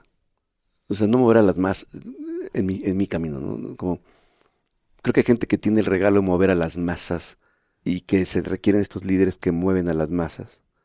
Pero creo que ahora el mundo demanda con mucha más urgencia que los individuos de las masas nos desarrollemos individualmente, porque el poder que hemos puesto en los líderes es demasiado. Y creo que hace falta que como individuo cada quien se mueva verticalmente y se vuelva la mejor persona. Entonces como que digo, pues, pues, lo mejor que puedo hacer por el mundo es yo ser mejor persona hoy. Y la perspectiva que tengo de la evolución es una perspectiva espiral, que es una perspectiva de los evolucionistas, muchos autores evolucionistas dicen que movemos en espiral. Es decir, que yo voy progresando de nivel, en los tres niveles. Esos tres niveles es una reducción de como de 14 niveles de otros autores, es muy simple. Pero te das una espiral. ¿Qué quiere decir eso? Que voy a regresar al mismo desafío y si lo respondí desde un siguiente nivel es que progresé, si sigo respondiendo desde el mismo nivel es que no he progresado. Entonces tú, por ejemplo, Intafit y tus negocios, unos jalan, otros no, ¿no? La forma en que enfrentas el desafío, si le estás enfrentando igual, no, no estás desarrollando. O sea, espiralmente la espiral dio una vuelta, un Tropezar con la misma piedra. la piedra. Ahora, hemos ido evolucionando como espiral la humanidad en muchos sentidos, ¿no? Es importante tener conciencia que el tercer nivel le llama, se le conoce como mundo céntrico, acaba de ocurrir hace 70 años. Hace 70 años ningún habitante de la Tierra había visto la Tierra. O sea, la humanidad no tiene conciencia de la Tierra hasta 70 años que fue la primera foto de la Tierra. Hace 70 años se mandó la primera foto de la Tierra y dijimos, esa es la Tierra. O sea, tenemos la perspectiva objetiva de la Tierra hace 70 años. 70 mil años antes, nuestra perspectiva ha sido egocéntrica y etnocéntrica. Estamos empezando a tener la perspectiva mundocéntrica de tercer nivel y entonces la espiral de la humanidad está empezando a dar la vuelta a entender, pues hay un mundo. Entonces, cuando se incendia eh, eh, cuando, cuando esta escena preciosa que hay de un, programa de Netflix de los que están en la estación espacial, que están mirando la Tierra y ven una mancha de arena que cruza el Océano Atlántico y poliniza el Amazonas, y luego del Amazonas surge la humedad que, eh, este, nutre la delta del, Nilo. ¿Qué sentido tiene hablar de Brasil y África? Es, un tema muy obvio, es un tema de la Tierra, ¿no? Es la perspectiva mundocéntrica. Estamos empezando a llegar ahí. Entonces, cuando yo digo, la, buena la mala noticia es que no voy a cambiar, la buena es que sí lo puedo cambiar, es que yo como esencia sigo siendo egocéntrico, etnocéntrico y mundocéntrico, lo que sí puedo hacer es responder de otro nivel. Sí puedo cambiar la forma en que respondo, no, lo, no quién soy. En ese sentido, soy yo soy quien me he ido, soy yo, ¿no? Es otro tema, pero, pero puedo cambiar la forma en que respondo al desafío. Por ejemplo, México, ¿tú estuviste en el temblor el, pasado? Sí. ¿Y el primero estuviste? También. Entonces el primero yo estaba también, estaba en la Ibero, sonó y nos fuimos a sacar gente y a trabajar, ¿no? El segundo, la respuesta de la gente en México fue, los dos fueron extraordinarios, obviamente, pero en el segundo estamos en otro nivel. Mucho más ágil, mucho más efectiva la respuesta. Los edificios ya se habían caído, los que estaban mal construidos, se cayeron menos edificios. Los edificios construidos después del terremoto no se cayeron. Entonces eso te habla de que estamos en un segundo nivel para los terremotos. Ahora, lo que es interesante es que los, mis hijas no estuvieron en el terremoto 85 y respondieron, y los chavos respondieron en el terremoto pasado. Desde el nuevo nivel. Desde el siguiente nivel. E, eso es lo que habla de la evolución de la humanidad. el desafío siempre está ahí. La guerra nuclear está ahí. La amenaza nuclear está ahí. El, ahora el coronavirus y el rotavirus, el SARS pasado, ¿no? O sea, el fenómeno está ahí, vuelve a estar ahí. Pero cómo respondemos, esa es la tocada. Y para mí la tocada es, pues, híjole, tenemos una serie de líderes electos en todo el mundo que los elegimos. O sea, Trump ganó sus elecciones, no, hizo trampa, ganó sus elecciones. No, hizo trampa, pero, pero una gran mayoría de Estados Unidos dice America First. Fuck the world, America First. Y en el mundo necesitamos gente que diga el mundo primero, no America First. Pero eso habla de que no hemos pasado al siguiente nivel. O sea, todavía hay mucha gente que sigue estando creyendo que la neta es América y no el mundo. Esos individuos, esas personas. Entonces, yo lo que creo que es que cada quien tiene que despertar a, decir cómo soy, cuál es mi siguiente nivel, cómo, cómo yo puedo ser. Olvídate, de charos y fifis, olvídate de, de la economía y de los tweets de Trump. Cómo yo, hoy, en este momento, puedo responder desde un mejor nivel, porque esa sumita de, de 7 millones de personas es lo que nos va a mover. Sí, pero bueno, si dices, cada quien tiene que despertar, es como echar la palabra al aire y entonces sí te estás desentendiendo de tu rol en ese despertar. Tú dices, bueno, pues yo soy yo y yo lo tengo que hacer y pues cada quien tiene que despertar porque aún hay gente que no sé qué, tú cómo estás viviendo ese propósito de despertar. O sea, ¿cómo ayudas a la Claro, yo, yo, entonces yo, sí, sí, yo estoy haciendo lo que puedo para compartir algo que funcione como, como mil personas lo están haciendo. Es decir, pero lo que digo es que la, como, que es importante cambiar esta, a mí me parece importante regresar a esta necesidad de que cada uno de nosotros tomemos la responsabilidad de decir cómo soy mejor persona. No cómo convenzco a los demás de que sea mejor persona, porque es una perspectiva para mí limitada. Es como, entonces caemos en este tema. ¿Tú sabes cuántas personas murieron en el siglo XX por guerras? No. 35 millones. ¿Sabes cuántas personas murieron asesinadas por los líderes que ellos eligieron? 180. Para que tú elijas un líder, pues, hay que poner atención, hay que poner mucha atención a quién estamos eligiendo, ¿me sigues a lo que voy? Entonces, lo que digo es ese, ese, esa plataforma para que podamos cada quien ir como diciendo, ¿cómo soy mejor persona yo? Me parece como una cosa importante que hay que hacer hoy. Eh, siempre en la vida, siempre todo el mundo está haciendo eso, pero, pero es como muy relevante hoy, porque es fácil caer en los movimientos masivos. O sea, las mujeres del lunes 9, increíble entrar al movimiento. Etnocentria, absoluta etnocentria. Somos mujeres. Egocentria, tengo miedo, tengo, soy mujer, tengo miedo. Etnocentria, nos juntamos las mujeres. Perfecto. ¿no? Ahora, cada una de esas mujeres en ese momento tendría, serían todos, ¿no? Pero ellas tomar conciencia como de cómo yo puedo ser mejor mujer. Independientemente de la banda de mujeres que estamos parando el 9 e independientemente de mi miedo personal arcaico de ser mujer eh, agredida, que todo eso es verdad. Pero también cómo cada una de estas mujeres puede ser... Entonces es un momento muy difícil porque es como ser parte del lunes 9 y distanciarte el lunes 9 a la vez. Eso es lo que es bien difícil. Como si soy parte de esto y también no soy nada más esto. Como yo puedo ser mejor mujer, incluso que las... Hombre, no, nunca es que las demás, pero hablando de altitudes, sería que las demás. Ese es para mí el trabajo. Entonces, esta revolución personal tiene mucho que ver con un framework, una metodología para poder revisar tu vida todos los días. Entonces decíamos una metodología que llamamos 3-1-3-1, que es eh, eh, una práctica, eh, una de las cosas importantes que la práctica, como el Karate Kid, wax in, wax out. Wax on, wax off. Wax on, wax off. No tiene sentido. Tú llegas con un maestro y le dices, quiero iluminarme. Sí, lava trastes y corta leña. No, maestro, quiero iluminarme. Lava trastes y corta leña. Las prácticas, una característica que tienen es que no tienen sentido inmediato. No ves beneficio, por eso cuesta tanto trabajo. Pero eso es, es, como bajar de peso, cierra la boca y haz ejercicio. Ahora hazlo. Sí, sí, sí. Mantente yendo al gym todos los días, ese es otro boleto. Entonces las prácticas, porque vas al gym y sientes que no tienes... Que no hay progreso. No hay progreso, exacto. En las prácticas no hay progreso. Entonces, las prácticas tienen esa característica, pero tienen la característica de que el camino al nivel que cuesta trabajo es vía la práctica. Por eso todas las tradiciones es puro practicar. Entonces, la vía a la práctica sube de nivel o tienes acceso a, sostener ese nivel. Y no hay una eh, no hay una manera diferente, o sea, no hay una manera de lo, a ver, no hablo del camino fácil, pero pues definitivamente se han optimizado maneras en las que puedes adoptar ciertos hábitos haciendo chamba, pero disfrutando de la chamba. Porque no necesariamente el no ver resultados o, o el, el practicarse significa sufrimiento. No, no. Puede significar un sufrimiento, es un punto importante. Es que la práctica per se se vuelva El resultado. O sea, el, el, el premio. Es sí, el premio. Entonces, te toca lavar trastes, pues, como el mindfulness, ¿no? Entonces, lava trastes, pero lava trastes, ¿no? Entonces, tú, cualquier oportunidad que tengo de tener presencia en el mundo, a- a- la trataré de hacer desde un lugar que diga, aunque se acabe en este momento, esta la hago totalmente presente. Y disfrutándola. Si la puedes disfrutar, hay cosas que no se disfrutan mucho, cabrón, que son prácticas. O sea, híjole, yo he pasado... ¿Crees por- que tener un propósito, independientemente de que se logre o no el resultado, tener ese objetivo que quieres alcanzar y que va alineado con un propósito personal, te puede hacer disfrutar o al menos entender la razón o el, el bien eh, último por el que estás haciendo estas cosas que hoy tal vez no disfrutas? Sí, sí creo que el propósito para nosotros, el- para mí, mi perspectiva, el propósito es fundamental, ¿no? Es lo que le ha significado al trabajo. Pero el propósito, o sea, sí, o sea, si ahorita te dices propósito, quiero, te, te escuché, todos tus cracks que están aquí, el cuate que cruzó el océano, este, ¿cómo se llama? Levi. ¿no? Remando, sí, Abraham. Abraham Levy, ¿no? Vi su video, vi su documental. ¡Wow! O sea, su propósito está ahí. Ahora, hubo muchos momentos donde decía, a la chingada.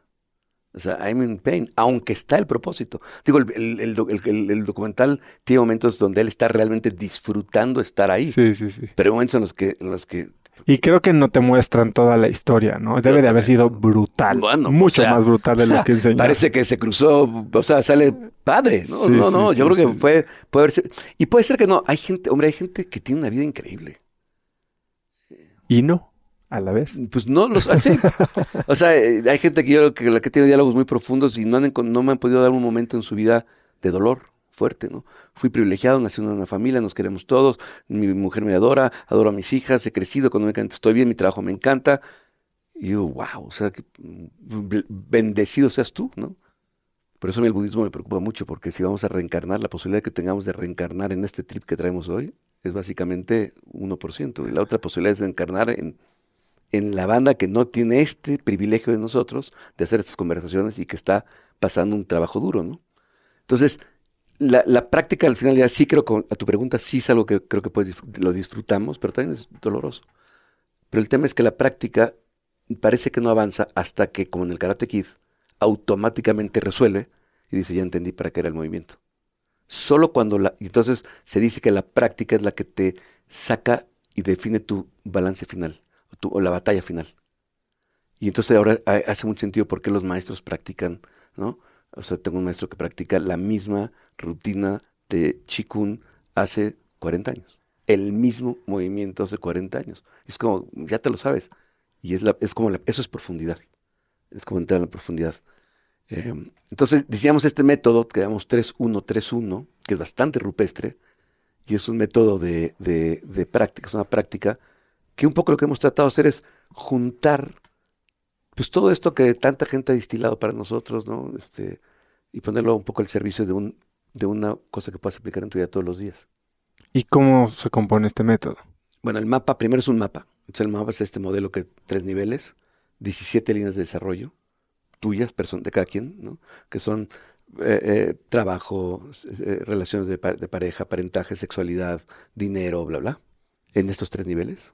Y ese es como el playground, es como el mapa, ¿no? Ahora, el mapa es un mapa, pero no es el territorio. O sea, si tomas un mapa de la condesa, salgo de aquí, no salgo viendo el mapa, salgo viendo dónde vienen los coches. O sea, el mapa me referencia que hay que vivir la vida. Entonces, lo que hacemos es que paramos, decíamos este método que es parar tres días al año. Entonces, paramos, tres, nos juntamos amigos en... Este de en fin de enero. Ajá. Paramos tres días. Me dijo Javier, Eh, este, ah, exacto. eh, y tenía yo muchas ganas de ir. Y si me lo permites, el año que entra igual está- ya estoy y- Ya y- me invité. y es, es un espacio de amigos, es sencillamente es eso. Y es, paramos tres días, pero paramos. Entonces, ¿qué es parar? Porque no paramos. Es bien difícil parar. Y parar pues, es mindfulness, es meditación, es todas las prácticas. Parar. Si haces la práctica, paras. Si la haces sin parar, pues no practicas. ¿no? Entonces, paramos tres días Y esos tres días hacemos una, reconexión con la historia, como una recolección budista, donde vamos para atrás con tu historia. Entonces, sin teléfono, sin nada, estás desconectado, en silencio, y estás escribiendo. Entonces escribimos una recolección, como mi, pasan en muchos sentidos. Entonces, una recolección de mi vida y luego el propósito para este año. Porque el propósito es evolutivo, entonces conecto con mi propósito, ¿no? Y luego, para los tres días, y luego un plan de trabajo para el año, en estas líneas porque el modelo dice que tu línea de desarrollo más baja es el balance final de tu vida. Eso, es, algo que, cuando lo oí, y era mi siguiente pregunta. A mí me... no lo termino de comprar. Te voy a decir por qué. Porque yo estoy en contra de la gente promedio. Y, y creo que cuando te enfocas en subir tu punto más bajo por miedo a que eso te defina, te privas de desarrollar tu potencial máximo en donde eres único. Sí, es una gran discusión. Es, eso es eh, profundidad versus amplitud. Entonces, el tema con la profundidad es que entro profundo en algo, pero pierdo amplitud. La mente más brillante del planeta, el IQ más alto que se, ha, medido en la historia de la humanidad, es un cuate que vive en Las Vegas y cobra porque lo veas jugar contra una computadora. 20 dólares. Es el IQ más alto que ha habido. El tipo escribió un tratado en la universidad cuestionando toda la teoría de Einstein, revisando la teoría de Einstein, y lo humillaron de tal manera, su inteligencia emocional es tan tan baja, y su papá era el janitor de la escuela, era un empleado de la escuela, que además lo bullearon y hizo un desastre en la escuela y lo bloquearon completamente de la universidad y de todas las educaciones. Y está ahí. Entonces, su inteligencia emocional es muy súper baja. Su inteligencia racional, la más alta que se ha medido en, en ningún ser humano. Él regalo que trajo el mundo, el impacto en el mundo, súper poco. Entonces, para mí esto tiene más que ver con impacto. Maradona, su inteligencia futbolística Maradona, Dios. Inteligencia emocional de Maradona, pues como menos cuatro. O sea, el impacto que, que tiene Maradona en el mundo tuvo un impacto futbolístico y se acabó. Como que hubiera, hubiera podido hacer mucho más fundaciones. Sí, o sea, ves a Messi, ves a Cristiano Ronaldo. Es otra historia. Ahora, pero entonces estás hablando de un molde en el que hay que medio caber porque para tener impacto en el mundo tienes que caber en el molde del mundo. Bueno, don Juan, dicen que quienes conocen don Juan de Carlos Castañeda, ¿ubicas a don Juan? Carlos Castañeda es, Sí, o sea, Carlos Castañeda sí. Bueno, era el maestro don Juan. De Carlos Castañeda era don Juan, su chamán era don Juan. Y decían que don Juan acabó su vida en una oficina de gobierno en Durango, siendo el que cuidaba la oficina y el janitor. Eh, y, transformó el mundo. O sea, eh, eh, me, encanta cómo este How to Change Your Mind de, Michael Pollan, habla, hablan como si fuera un descubrimiento de algo que aquí lo vivimos en los setentas, hasta, bueno, María Sabina, etcétera. Todos ellos, su impacto fue grandísimo, trascendental, y eran gente súper simple. Entonces, a lo que voy con esto es, sí creo que un cuate que cruza el océano Atlántico es súper fit, tiene un propósito y tiene un logro extraordinario. Ahora, su y es creo que su caso, vino contigo, lo comparte, da conferencias, ¿no? Su capacidad para impactar al mundo va a ser todavía eh, mejor mientras más se desarrollen otras líneas. Sí, que, que hoy creo que tiene oportunidad de hacerlo y tal vez tiene algunas áreas en las que él por elección propia no quiere caber en el molde. O sea, él tiene, hablando de Abraham en particular, una visión muy clara en contra del capitalismo y de, o sea, como que sí es medio un, medio un anarquista, ¿no? A, orgullo. Y así lo percibí yo. Y si Abraham, ¿me estás oyendo? Este, así te percibí, y, y, creo que, digo, es la impresión que tengo y lo hace con gusto, ¿no? Él es feliz. Me dijo, yo mi celular no lo pelo, yo no me preocupo por esas cosas, que Instagram, que no sé qué, a mí me vale, yo vivo en mi barco y me despierto y veo el amanecer y esto es lo mío. Está increíble. Está increíble. Ahora eso, no sé si quisieras medirlo con un impacto, ¿por qué no está él metido en, la ONU hablando de los mares? No sé, o sea, yo no se lo reclamo en, ningún momento. Bueno, y esto no, no sonó reclamo, ¿no? No, no, no, no, no. Pues, reclamo tal vez una palabra no, que por, lo, yo tu boca, pero no. No, yo lo que digo es que, que, el, cada vez necesitamos a personas, todos ser un poco más, más, más, más integrales, en el sentido pues, poner más atención a más cosas de nuestro desarrollo. Porque estamos, estamos en un momento de hiperociosidad, hiperriqueza, hiperabundancia. Nosotros. Nunca en la historia de la humanidad jamás ha habido una generación tan rica, con tantos recursos para hacer algo por el mundo como nosotros. nunca ha habido. O sea, mataría Moctezuma por tener lo que tengo yo ahorita de conocimiento. Tenemos mejor vida que cualquier rey del siglo XIV, ¿no? Y recursos, y vida, y, información, y todo. Entonces, un poco el tema es, bueno, cualquier persona que está en paz con consigo misma y está buscando hacer algo para sí misma, que le gusta, que, que, está bien y que es outlier, que llega a ser outlier, wow, o sea, inspira mucho, pero ya está, ¿no? Yo hablo para the rest of us, o sea, hablo para la gente que más, más común que digo, bueno, ¿Cómo veo mi vida? Si veo mi vida, digo, bueno, tengo familia, tengo hijas, tengo eh, eh, trabajo, tengo actividad financiera, quiero desarrollarme espiritualmente, quiero desarrollar mi cuerpo, quiero desarrollar, ¿no? Bueno, ¿dónde estoy más bajo? Es importante poner atención, porque el cross-training, en Nueva York es un ejercicio muy simple. Pusieron a un grupo de personas y los llevaron a meditar a un ashram, y de ese grupo sacaron un grupo que los llevaron a hacer bodybuilding. Entonces, después de un año, los midieron, la biomasa, etcétera, los que meditaban habían desarrollado más, músculo y fueron con el, del ashram, le dijeron quién son los mejores meditadores, los que hacían ejercicio. Entonces, sí, sí coincido contigo, pero también hay un tema que hay que tener cuidado en el cross-training que nos permite ver diferentes líneas de desarrollo. La sombra, por ejemplo, es, un, es una línea... Ese es un, concepto que sé que tú tienes como eh, muy presente y que consideras mucho en tus entrenamientos y en tu filosofía y que me gustaría explorar más. La sombra, según tú, es el subconsciente, ¿no? La sombra es el inconsciente, el subconsciente, pero, pero es la manera de entender la sombra que me encanta, muy básica y junguiana, es la sombra es como que hay algo, el niño nace, nacimos sin, con un costal, no tenemos nada.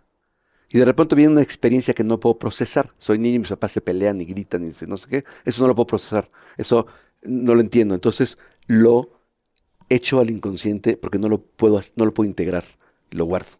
Y así, toda la vida vamos todos creciendo con miles de experiencias y vamos con este como costal cargando detrás. Es la, la, imagen es muy bonita porque es como algo me atora en mi vida, es como, ¿no? Y es como traigo un peso detrás.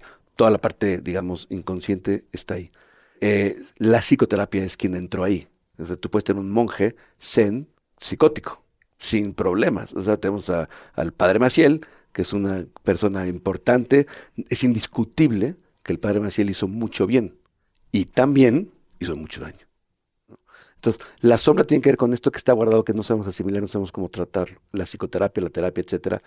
Ahora probablemente el tema de MDMA con, para, para, efectos terapéuticos, PTCD, etcétera, va a llegar ahí, estamos llegando ahí, va, este, está entrando ahí. Pero en general es una, es una aproximación formal a algo que la meditación no ve, y que las prácticas religiosas no lo ven y las tradiciones no lo ven.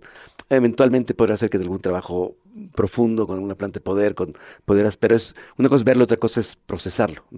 La sombra entonces es esa parte mía que voy por la vida viendo, pero no sé qué es que la estoy viendo. Entonces la, la, frase perfecta es lo que te choca, te checa. O sea, la sombra de los fifís son los chairos. Y la sombra de los chairos son los fifís lo que te choca, te checa. Es que hay algo de ti ahí. Y es una proyección que yo hago en el mundo a partir de lo que no sabía procesar. Entonces, la sombra, por ejemplo, es una línea de desarrollo bien importante. Yo, puedo tener un, maestro que si no ha entrado a entender su trauma, su trabajo profundo de vida, que no es coaching, esto no tiene que ver con el coaching, esto es psicoterapia realmente, o terapia, ¿no? si no pueden sacar lo que está aquí y verlo, y luego integrarlo, el abuso sexual, el, bullying y el abuso sexual, perfectos. ¿no? El, abuso, el abuso sexual en la sociedad es la sombra de la sociedad. Cada vez que sale un abusador sexual, la sociedad lo apedrea. Pero ese abusador sexual fue abusado y fue abusado y fue abusado y fue abusado y fue abusado. Es una cadena que viene bajando transgeneracionalmente. Sí, ayer platicaba con alguien aquí en la oficina sobre Kobe Bryant, ¿no? O sea, se muere, homenajes, claramente fue alguien que impactó y hizo un gran bien en el mundo, pero también hizo mucho mal. Ahora, ¿cómo? A ver, ¿cuál, a ver, ¿cuál es la línea que va a definir su vida? bueno, pues él se murió de pronto, pero va, pero el impacto que tuvo va a ser menor por eso, probablemente. Tú, tú mismo lo dices. Era una gran persona, pero, ¿no? Pero. El padre Maciel es un ejemplo perfecto. Y todos tenemos nuestro ladito donde una parte nuestra, pero, ¿no? Entonces, lo que yo digo es, bueno, pongamos atención al pero. Pongamos atención al pero porque el pero nos va a tener, va a hacer que tengamos menos impacto. Pero eso es una de todas Pero entonces, el pero, ¿le pondrías atención como para llevarlo a un good enough? O sea, está bien ser suficientemente bueno como para no destacar en lo malo y después enfocarte en lo bueno. O ¿O, o- o cómo? Sí, me encanta tu perspectiva porque es como, te, te entiendo perfecto, es como, o sea, te puedo poner en términos de cracks. O sea, el crack, crack, crack, el superhombre crack, ¿cómo sería para ti? El, No, el- güey, el es, crack. es- es una pregunta que me hacen mucho. Oye, ¿qué necesito para estar en tu programa? Y yo es que no tengo una definición de crack, no hay un molde de crack, pero sí creo que es alguien que vive la vida en sus propios términos. Sí. Hace poquito hice eh, el, el Cracks Manifesto, ¿no? En- qué buena en- onda. eh, es más, te lo voy a leer para que lo, lo tengo justo aquí. Eh, y el Cracks Manifesto es algo que va así, que sería mi definición de crack, y es con lo que si yo lo leo y pienso que estoy todos los días trabajando en llegar a eso, me siento orgulloso. Y si pienso que el último día de mi vida volteo y puedo decir así viví, me voy a sentir muy satisfecho. Y dice, soy apasionado, curioso, valiente y auténtico. Desarrollo mis capacidades, tomo acción y no me rindo. Transformo el mundo impulsado por la pasión y genero impacto positivo a mi alrededor. Soy inspirador, consciente, líder y entregado. Descubro y exploto mi potencial creador. Vivo mi vida plenamente bajo mis propios términos. Está increíble. Está padrísimo. Un crack. Yo me gustaría hacer una parte de eso. A mí también. Ahora, ¿a qué nivel me dices? Oye, es que impacto un grupo de seis personas, no me hace un crack. Claro que, claro que puede ser un Por crack. supuesto. Y yo creo que un crack no es cualquiera, pero cualquiera puede serlo. Sí. Sí, y, y, y, y un poco lo que yo siento es que todos tenemos un momento de crack en nuestra vida y hay quienes los pueden sostener más y quienes no, etcétera. Pero esta perspectiva un poco de, de éxito y de logro, o sea, estamos en este mundo de, como tenemos tanta abundancia, estamos en este mundo de límites. Entonces, la montaña más alta en menor tiempo sin oxígeno, el- la, la buceada más profunda con tiburones que te pueden comer pero no te comen, con, o sea, eso está increíble, ¿no? Y, y yo me voy de espaldas frente a eso. Yo trabajo, mira, yo mi trabajo trabajo con ejecutivos, con personas, con empresas. Pues, híjole, yo verdaderamente hay unos con los que digo, yo, ¿por qué lo voy a ayudar? O sea, es una persona hiper desarrollada, ¿no? Eh, eh, es este CEO que eh, te invita a comer a su casa, pero él hizo el asador con sus manos. Sí, sí, sí. Puta madre. Y, y- y la- y- pone una vaca y la corta perfecto y está horneando el pan, pero te invita a su sala y pone un vinil que es de colección y, y, y, y- y maneja su, su Y salen con los impecabilidad. Sí, sí. Y produjo una película y dices, eh, crack. en ese sentido, crack. Esta amplitud a mí me llama mucho más que la que solo la profundidad. Porque creo que el mundo venimos de la hiperprofundidad, o sea, venimos de la hiperespecialización. Elon Musk. O sea, está yendo al espacio, haciendo Sí, de la humanidad una especie interplanetaria. Está eh, eh, evolucionando la tecnología para hacer eh, el transporte sustentable. Está haciendo túneles abajo de la Tierra. Está eh, inventó el nuevo método de pago y va en su cuarta esposa o no sé cuántas lleva. Es, es crack, no es crack. ¿Dónde pones Sup- esa línea? Super crack, ¿no? Su- claramente ya yo quisiera un día de Elon Musk, ¿no? Pero ¿Pero super crack. querrías su vida? Pues tal vez sí, porque hay, entonces, aquí hay una cosa muy interesante. es Steve Jobs es el propósito. Cuando lo tienes y lo persigues, lo persigues hasta la muerte. Y eso es súper loable. Es, es, es, eh, eh, Doctor House. ¿no? Su propósito es sanar a la persona. El medio No importa. no importa, él él lo sana, ¿no? Es súper loable porque salva vidas, Doctor House. En el camino destruye a medio mundo, pero salva vidas. Entonces, este es el, la, la, la- ¿El fin justifica los medios? Exacto, es, es- es de donde llegamos todos. Oye, hombre, Elon Musk nos está llevando a un mejor lugar como humanidad. Sí, desde luego. Rotundo. Y también, quién sabe en qué acaba esta chingadera. O sea, y también, tal vez nos vemos dentro de unos años y decimos, ¿para qué, ¿para qué hicimos esto? O sea, está bien, pero ¿para qué? Es como el iPhone. O sea, yo soy... Sí, o la inteligencia artificial. Exacto. ¿No? O sea, Alpha Zero le tomó una hora aprender a jugar ajedrez y ganarle a 20 grandes maestros. Big Blue, Big Blue se tardó este, 20 años. Entonces, esto está así. Entonces, hombre, estamos en un momento exponencial, esto está explotando, nadie, no- es muy difícil poner atención, está, esto está ya fuera de control, la curva es así. ¿Ya leíste el nuevo libro de Steven Kotler y Peter No me lo Diamandis? platicaron, sí. Está- está bastante No bueno. de leerlo, sí. Pero Peter Diamandis lo explica súper bien, ya, pum, está. Ahora, meaning, ¿qué pasa con el significado? ¿Y Claro. para qué? ¿Para qué? Yo soy, eh, fundé una organización que se llama Capitalismo Consciente, ¿no? Y, y- y- y- y soy un, un- un creyente que el capitalismo ha sido el motor que ha movido la evolución de la humanidad, pero el capitalismo crónico ha hecho pedazos a la humanidad. Las dos cosas.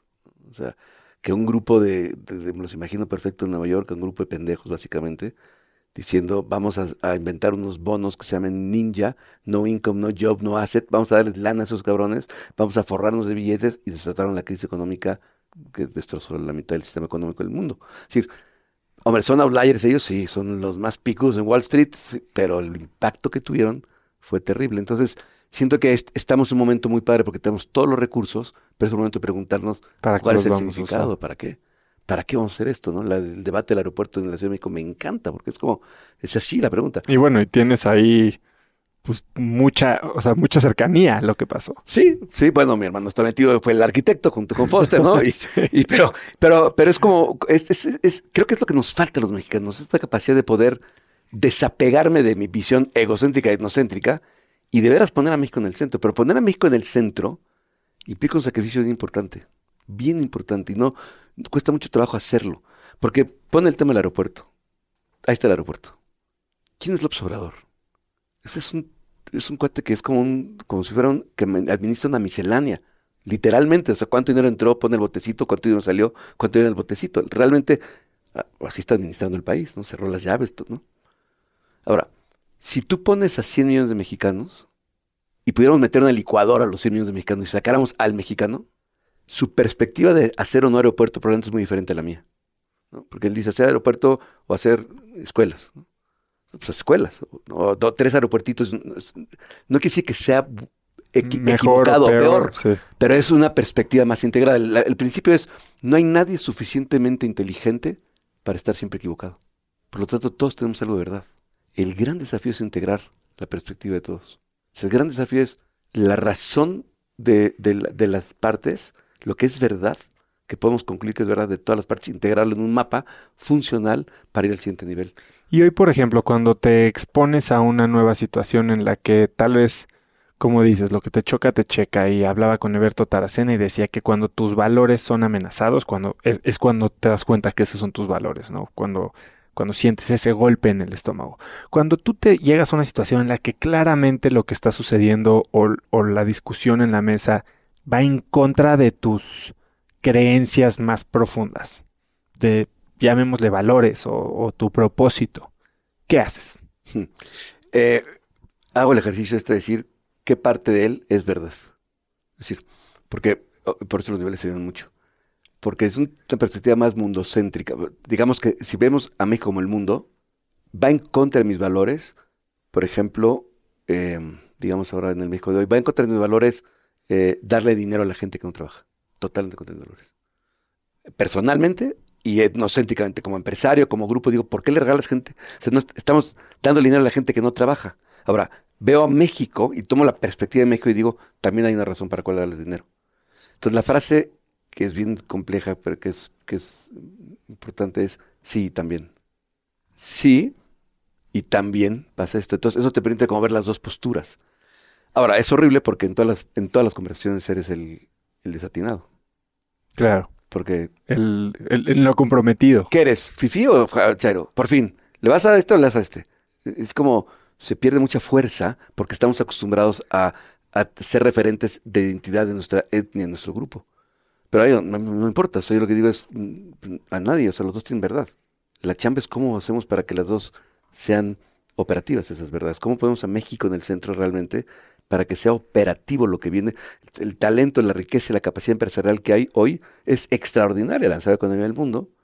Y también hemos sido, no hemos sido suficientemente efectivos y creativos tal vez para poder armar un proyecto de nación donde trabajemos juntos. En, hemos- o sea, la consecuencia que tenemos hoy es que nunca pudimos armar un proyecto de nación integral. Realmente era un proyecto bastante, siempre ha sido un proyecto bastante parcial de, un grupo de empresarios con el gobierno y, estas- y la corrupción, etcétera. Pero, pero urge, urge que, que, que, que alguien, ¿no? Y que nosotros digamos, a ver, no, no, pongamos a México en el centro y de veras pongamos todo el talento como empresario, todo el talento como gobierno, sí y también, es decir, sí hay que ayudar a, los a la gente que no tiene dinero y también regalarles dinero no es la solución. Sí, hay que, eh, eh, hay que, hay que ponerle límites a las empresas y también eh, eh, dejarlas a un lado tampoco es la solución. Es como ese, ese, pero eso se requiere pues muchísimo diálogo, muchísima capacidad y no tenemos tiempo. El ejecutivo chingón es el que toma decisiones y no dialoga. O sea, el- así como el, el, el el, el arquetipo perfecto es el que llega a la sala y dice, esto, esto, esto, esto, esto, esto, esto, esto, háganlo, chingos. Sí, el, Está el increíble. autoritario. El por- autoritario. Está increíble, pero resta un potencial evolutivo bárbaro. Pero hay que dedicarle tiempo, es un, es un trabajo complejo. Entonces la gente normalmente lo que queremos hacer es salir del paso lo más rápido posible y reculamos un poco a este estadio y decir lo que es bueno para mí y para mi gente, chao. Pero como que para decir lo que es bueno para mí, para mi gente y para toda mi empresa, para mí, para mi gente y para el mundo, para mí, para mi gente, para México, eso es, es un ejercicio difícil. Ahora, el mundo está demandando esto a pasos gigantes. Los, los consumidores, creo que el, el- la siguiente gran movimiento social es el de los consumidores. Explícame un poco más eso. Sí, tú imagínate que nos pusiéramos de acuerdo para dejar de comprar Telcel. O sea, que el consumidor con sus dólares manda. O sea, no va a comprar eh, Telcel o lo que sea, pero prefiero telefonía celular servicios, ¿no? Porque esta empresa tiene un impacto en el mundo pues, que no me interesa, chao. Pero que pudiéramos, que pudiéramos realmente, ¿no? Me acuerdo que cuando Uber, eh, en- hubo una manifestación Sí, el, el de Nueva York que sí. mandaron el tweet, ¿no? Puta, se cayó. O sea, esa capacidad de decir esto no, de los consumidores, es bien importante, pero eso habla de mil personas que conectan con algo porque se pone atención y eso no.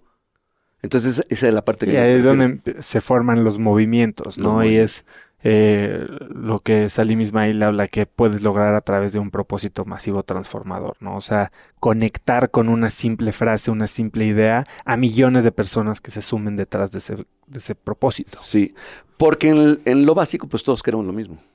No hay, no hay Es un tema de comunicación. Sí, es un tema de propósito, como tú dices, y de ponerlo, de ponerlo relevante, pero para mí, insisto, es un tema que cada quien esté poniendo con atención a su vida. Entonces, digamos, ¿cómo podemos hacer? Por eso el método 3-1, entonces paramos, tres días al año, paras un día al mes, paras tres horas a la semana y paras una hora diaria. ¿Y qué haces en esos momentos? Reconectas con tu propósito, tu plan del año, haces sprints como Agile y enfocas la sema- el día, la semana, el mes, la semana y el día. Pero sin parar. Tres, uno, tres, uno. O sea, tres días al año, un día al mes, tres horas a la semana, una hora diaria. Y eh, eh, tenemos esta libretita que hemos diseñado un pequeño método. Entonces, reconecto con mi propósito del año en las diferentes líneas que quiero trabajar. Me puse este objetivo para un día al mes y planteo, me pues, mi Outlook y entonces a la chingada todo lo que no me enfoca. Entonces combinas con amigos, quite ta, ta, ta, ta, ta, ta, ta, y a poner slots, ¿no? De lo que quiero lograr ese mes, ¿no? Que me, que me importa, que es que me cuesta trabajo, como ir al gym, por ponerlo de manera accesible, ¿no? Y luego la semana, porque la shift hits a fan, o sea, salgo el, enero Claro. y digo, este mes va a estar increíble, como te pasa a ti hoy, se viene todo encima, cambian los horarios, tú ya te tienes que ir, yo ya no sé qué, y, y ahora, ¿cómo le hago para reordenar eso? Entonces, en la semana, basado un poco en GTD, de Getting Things Done, sí, sí. este Clean Up Weekly. Entonces diseñamos este mensaje, este metodología limpia semanal, realineas tu propósito, realineas tus tu, tu, tu, met- tu sprint del mes, etcétera, quitas, quitas, quitas, quitas, quitas, quitas, y le entras a la semana, y ahora realineas tu, el día, ¿no? Una práctica de revisar tu día, empezar el día y cerrar el día, todos los días, todos los días, todos los días, todos los días. ¿Qué haces en tu hora del día? Yo normalmente lo que hago es que yo levanto a las cuatro, cuando estoy en mi casa, porque viajo mucho, cuando estoy en mi casa, mi rutina es me levanto a las cuatro y media de la mañana y medito. Después, eh, eh, mi mujer y yo vamos a, a hacer deporte, hacemos dos horas de ejercicio, más o menos, hora, una hora, dos horas. Regresamos a la casa, desayunamos y entro a mi estudio, tengo un estudio en mi casa, y ahí lo primero que hago es arranco mi día con mi, con mi media hora, o sea, mi media hora de 15 minutos de qué tengo en el día, escribo mi cierre del día de ayer, bla, bla, bla, como que me reconecto. Veo mi agenda y le entro a la agenda, a las citas, llamadas, lo que tenga, bla, bla, bla. Eh, y luego cierro mi día. Y típicamente cierro mi día, trato de cerrar siempre el día con, eh, si estoy en casa, ceno con mi mujer, etcétera. Me encanta, me compré un equipo de sonido este, que me trae obsesionado, entonces pongo un disco, ¿no?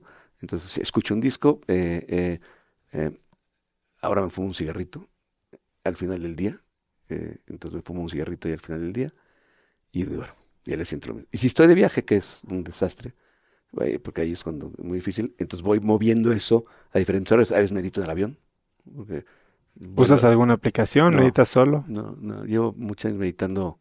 Yo, yo tuve el privilegio de, de, eh, estar en una escuela en la Ciudad de México que fue una escuela muy especial, se llama Centro de Integración Educativa, y fue una escuela que generaron un grupo de papás con Cerro el Patria. Entre mis papás se, juntaron y fue un experimentazazo. Nosotros no, no estábamos, no teníamos papeles, eh, no, era, no era oficial la escuela. Increíble, conocí a mi mujer ahí, en tercero de primaria en el salón. O sea, una, una comunidad bien, especial. Me marcó totalmente. Yo, ahí, entonces, ahí llegaron muchos maestros exiliados de- de las dictaduras de Sudamérica y muchos que habían estado en la generación de Eps- eh, eh, eh, SLN Institute en, en California, que fueron los pioneros de todo lo que hoy es todo este tema de conciencia. Ahí están todos los pensadores, Fito Capra, todos los que... Y ellos estuvieron con ellos. Entonces me dieron, me dieron a leer a Don Juan a los 14 años, este, me dieron a leer a, Ken Wilber, que es para mí. Ahí en la escuela. Entonces como que tuve mucho acceso a esas cosas, como esa, esa información eh, eh, muy padre. Entonces de ahí empecé a meditar y hacer cosas como muy yo, y siempre lo he mantenido. Entonces sí, de repente medito en el avión, medito en el... si, me- hubiera estado aquí esperando afuera, pues, tengo media hora y me pongo a meditar. Si no medité en la mañana, ¿no? Eh, regreso a mi diario, a mi... Todo el tiempo es estar escribiendo, escribiendo, escribiendo, escribiendo, revisando mi plan. Es como todos los momentos muertos aprovecharlos. Pero bueno, cada semana, o sea, cada mes y cada año dejo de hacer 27 cosas que quería hacer porque... Entonces cuando yo veo gente que hace... Eso sí, para mí son unos super cracks, los que... ¿no? Estoy de mañana, Tim Ferris. Qué barbaridad, o sea, ya no puede estar más metido en más cosas, ¿no? No, pero inclusive él Todo ha dejado hace. de hacer mil Siete cosas. mil cosas. Ya se dedicó, enfocó al tema de... al podcast y, y al y tema a de, psicodélicos. a los psicodélicos. ya- ¿Leíste el artículo de Fortune? De, Sí, sí, sí. Bueno, voy a entrevistar eh, la semana que entra la que sigue a Flor Bolini, la que, de la que Ah, hablan al final, que está haciendo wow. estas clínicas y este network de, de clínicas entrenando a gente a administrar. Basado en lo de. Maps. Está basado en la Ey, Maps. exactamente. Sí, está en Se llama Nana. Sí. Nana Helps. Sí. Y con Flor, que es quien facilitó el viaje de Charles Nader con 5MEO DMT eh, y que ha facilitado los viajes de todos los... de- el De artículo los de Forbes dice, dice que era la, la facilitadora más cara del mundo. Es la María Sabina de Silicon Valley. Exactamente. Bueno, pues hablé con Flor esta semana y Qué padre. espero pronto tenerla en el podcast. qué Sí. Pero bueno, y lo que digo es, lo- ve sus vidas y qué capacidad de ejecutar en, en across the board, ¿no? En mil cosas. Ese es para mí un desarrollo integral. Ahora, hacer eso eh, outlier en todo, pues es muy poca Sí, gente, sí, muy poca, la mayoría en una línea. Y entonces lo que digo es, bueno, para la gente normal, nosotros los que somos de a pie, oye, pues poner atención en tu propia vida, ¿dónde estoy cojeando? Porque eso puede resultar que sea la, Línea que define mi vida. pues el balance final, es el balance final, o sea, el balance final, como, como, como se acabó mi vida, ¿no? Entonces, eh, nosotros hacemos mucho ejercicio que es qué tienes que lograr para morir completo, ¿no? Te pones a escribir lo que tienes que lograr para morir completo y en quién te tienes que convertir para morir en paz. Y entonces ahí se juntan como las dos líneas. Y la cosa es que no puedo morir ahorita. Entonces no tiene sentido ni siquiera pensar en el futuro en ese sentido, sino es ahorita. ¿De dónde estás cogiendo, Raúl? Hmm. Siempre he cojeado mi línea, mi línea, bueno, la, la línea de voluntad, hay una línea que es de voluntad, ese es siempre un tema. Este, tengo muy poca fuerza de voluntad, soy de esos niños que tuvieron recompensa fácil toda la vida, entonces me cuesta mucho trabajo esperar la recompensa tarde. Entonces mantenerme en algo enfocado es mi tema en la vida eh, y es donde he trabajado más, es donde más trabajo y todo lo, todo lo que he desarrollado ha sido también mucho raíz de ese trabajo. Eh, en momentos de mi, he tenido muy buenos, he tenido momentos eh, como empresario muy buenos y muy malos. ¿no? Entonces yo diría que en average todavía tengo que le- levantar mucho más esa barra. Ahora quiero levantar más esa barra. Eh, soy entrepreneur, serial, o sea, y tengo buenas y malas. ¿no? Este, em, mi línea de pareja, y Ana va a escuchar esto, entonces, tal cual es. Mi línea de pareja es, ha sido una, ha sido un journey muy, muy profundo. Bueno, llevas muchísimos años. 30 con él. años de casados y de novios 6, o sea, 36 años, ¿no? y crecimos juntos. Y ha sido una relación, eh, decir, a tu pregunta, ¿dónde, dónde, dónde estoy bajo? Quiero decir que mi forma de, vivir mi pareja en muchísimos momentos ha sido una forma que pudo haber sido mejor y que me doy cuenta de eso. Hoy estamos entrando en una tercera fase, mis hijas se fueron de casa, estamos ya solos, etcétera, y estoy como encontrando esta fase de- de- estoy por primera vez experimentando la interdependencia. Eh, hicimos una casa y las, todas las casas anteriores las construí yo. Y yo hice el proyecto, bueno, con amigos, me encanta la arquitectura, pero él decía, Ana, mira nuestra casa. Y, y decía, no, pues es tu casa, realmente. ¿no? Esta casa, justo en, en, el año integral, dije, quiero trabajar este tema, ¿no? Entonces, una, un, una práctica hacer la casa. Entonces, esta casa solté totalmente mi necesidad de tener la razón en nada de la casa. Y dije, construyamos, dejemos, yo pensé, dejemos que salga una casa con todo lo que Ana quiere de la casa y como Ana la quiere de la casa y con todo lo que yo quiero de la casa y como yo la quiero, sin ceder en nada que sea esencial para mí y sin hacerla ceder en nada que sea esencial para ella, como poniendo atención a eso. Un día te invitaré, no es una casa muy normal, pero no mames, qué casa. O sea, y es el producto de esta capacidad de relacionarme con Ana desde un lugar mucho más de, de interdependencia, es decir, todo lo que tú traes es tan bueno como lo que yo traigo, pero no lo había visto, no lo, no, no lo sé ver, porque cuando estoy en niveles más abajo, no digamos, pues solo veo lo que yo creo que tiene una casa arquitectónicamente sí, hablando. Que es, hoy que lo conoces dices cómo pude vivir tantos años sin esto, ¿no? No manches, sí, o sea, yo digo, hubiéramos podido tener una sola casa hace 20 años extraordinaria y no cuatro que hemos construido y vendido porque no, no cabe ser. Entonces, esa es mi línea más baja. Cuando piensas en la palabra éxito y, y sé que has tenido, pues desde tu familia y tu trabajo, sobre todo, acceso a, a, las personas más exitosas del planeta. ¿Quién es quien te viene a la mente? Muchísimas personas vienen a la mente como parcialmente exitosos. Así como éxito llevándonos a la palabra, no, no, no, te puedo decir, porque siempre veo como la parcialidad. O sea, te puedo decir, tuve la oportunidad de interactuar con Steve Jobs y tuve eh, yo fui fan de Steve Jobs desde la computadora Apple I y luego intenté que, intenté que el ingeniero Slim comprara Next, porque ahí estaba el software que hoy está aquí, y yo era un pinche geek de eso. Este, y, yo decía, wow, y a la vez no, no acabo de decirte que fue tan exitoso como yo creo que hubiera podido ser. Pienso en el ingeniero Slim, me parece que es un extraordinario balance entre una persona muy desarrollada, entre una persona con, con, un gran empresario, con principios, o sea, me gusta muchísimo éxito, pero veo el impacto de sus hijos en el mundo y digo, o sea, no creo que hubieran podido hacer mucho más, eh, mucho mejor las cosas en muchos sentidos, no, no, no que no que no que no hayan hecho extraordinarias empresas y negocios y no pero como que ah, falta como una, una parte de conciencia una segunda sí no sé bien qué es este, pero pero los toros se ven de la barrera increíble. Yo me pongo ahí y yo, bueno, no, no, no lo hubiera podido hacer. Entonces lo digo con, con esta reserva. Solo, solo lo veo como un reflejo de mí, como diciendo, todo lo que brilla no es oro, todo lo que brilla en mí tampoco es oro. Entonces, tener esa claridad de decir dónde, dónde yo puedo aprender de ellos, que me falta desarrollar de, de, de, del Génesis Slim puedo aprender muchísimo, de Steve Jobs, ¿no? Este, pero también, también, híjole, caray, cada vez veo más personas comunes que digo, wow, no manches, tienes, estás comprometido con tu trabajo, estás comprometido con tu desarrollo, con tu familia, te la estás rifando, estás en el edge, ¿no? O sea, ¿para qué me quieres una persona exitosa?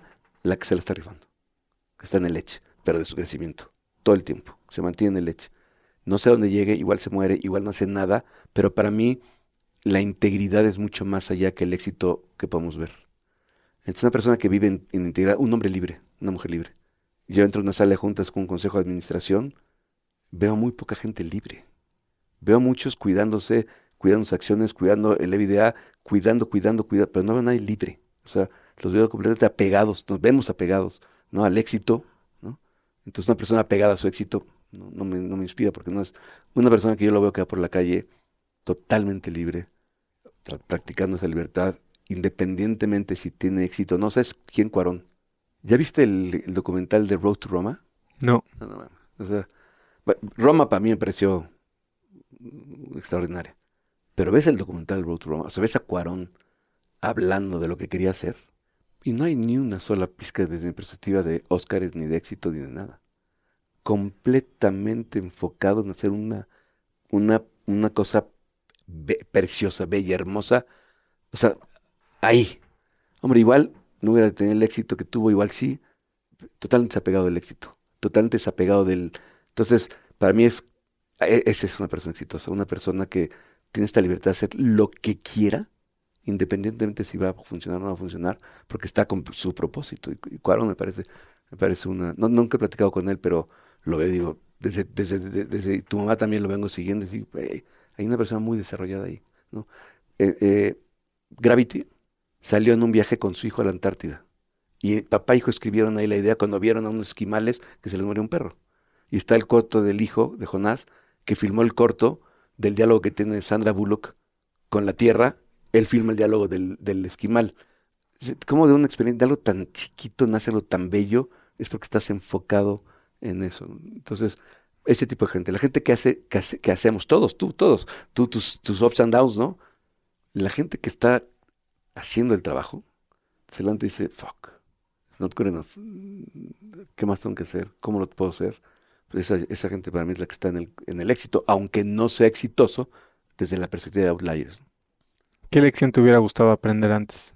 Dos. Una, me hubiera gustado aprender a invertir.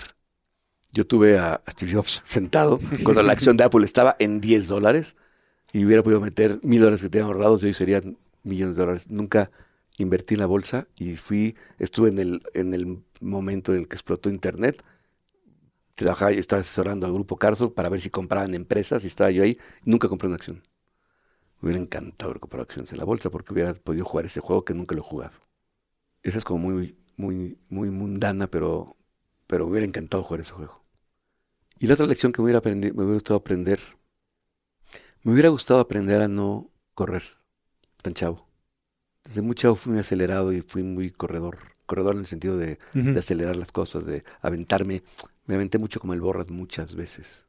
Y creo que el tiempo va a cobrar un significado diferente conforme vamos creciendo. Me hubiera gustado tener la claridad del tiempo que tengo hoy cuando era chavo. Hubiera sido mucho más certero y profundo. Eh, fui errático en muchos sentidos por esta necesidad de correr y de, lograr y comer en el mundo.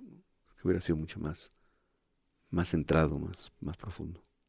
Hace un, hace un momento me dijiste que pues, hay que vivir la vida y, y tener el propósito, pero pues pensando en que te puedes morir mañana, ¿no? Si te murieras mañana, ¿con qué te quedarías de ganas? O sea, ¿de qué te quedarías con ganas? si me muriera mañana, me arrepentiría en el plano más básico de no haber navegado alrededor del mundo en un velero. Es como algo que he tenido desde muy chiquito y quiero navegar. Y no lo he hecho. Así. Pero creo que diría, pero what the fuck, tampoco era tan importante. Y me hubiera gustado haber sido mejor esposo y mejor papá. Tal vez así me, me pongo en ese momento. Y tal vez me hubiera gustado haber soltado haber, haber dejado más efectivamente lo que sé que a las personas les sirve y lo hago a una escala pequeña, como verlo, a ver que hubiera podido tocar a más personas o regalarle a más personas lo que sé que a las personas les sirve que yo traigo. Como si hubiera, si fuera cocinero, como hubiera podido hacer más tacos. Y con estas tres respuestas, considerando que, y, y esperemos que no te mueras mañana, ¿estás haciendo algo por conseguir eso? Sí, estoy mucho más, eh, eh, mucho, más presente de estar en la relación de pareja, mucho más con mis hijas he estado encontrando mucho mejor espacio para estar más presentes. Y bueno, la revolución personal, el, el, proyecto que estamos armando, está totalmente pensado a cómo podemos hacer que esto, que, más gente tenga lo que un poco Javier te platicó de ese retiro, etc. Eso lo estamos tratando de meter en, una, en un paquete, en un servicio, en una experiencia que pueda ser más grande. Entonces sí, estoy en eso. Me moría en paz, creo que me moría en paz. Tendría que cerrar la vida con... Tendría que cerrar círculos con algunas personas que lastimé o que, que no he cerrado todavía o con algunas personas que dejé algo abierto que... Eh, por ejemplo eso, que también parte del trabajo de la integral es cada año ir cerrando con gente que tienes. Entonces, ¿Hay algún libro que haya marcado tu vida?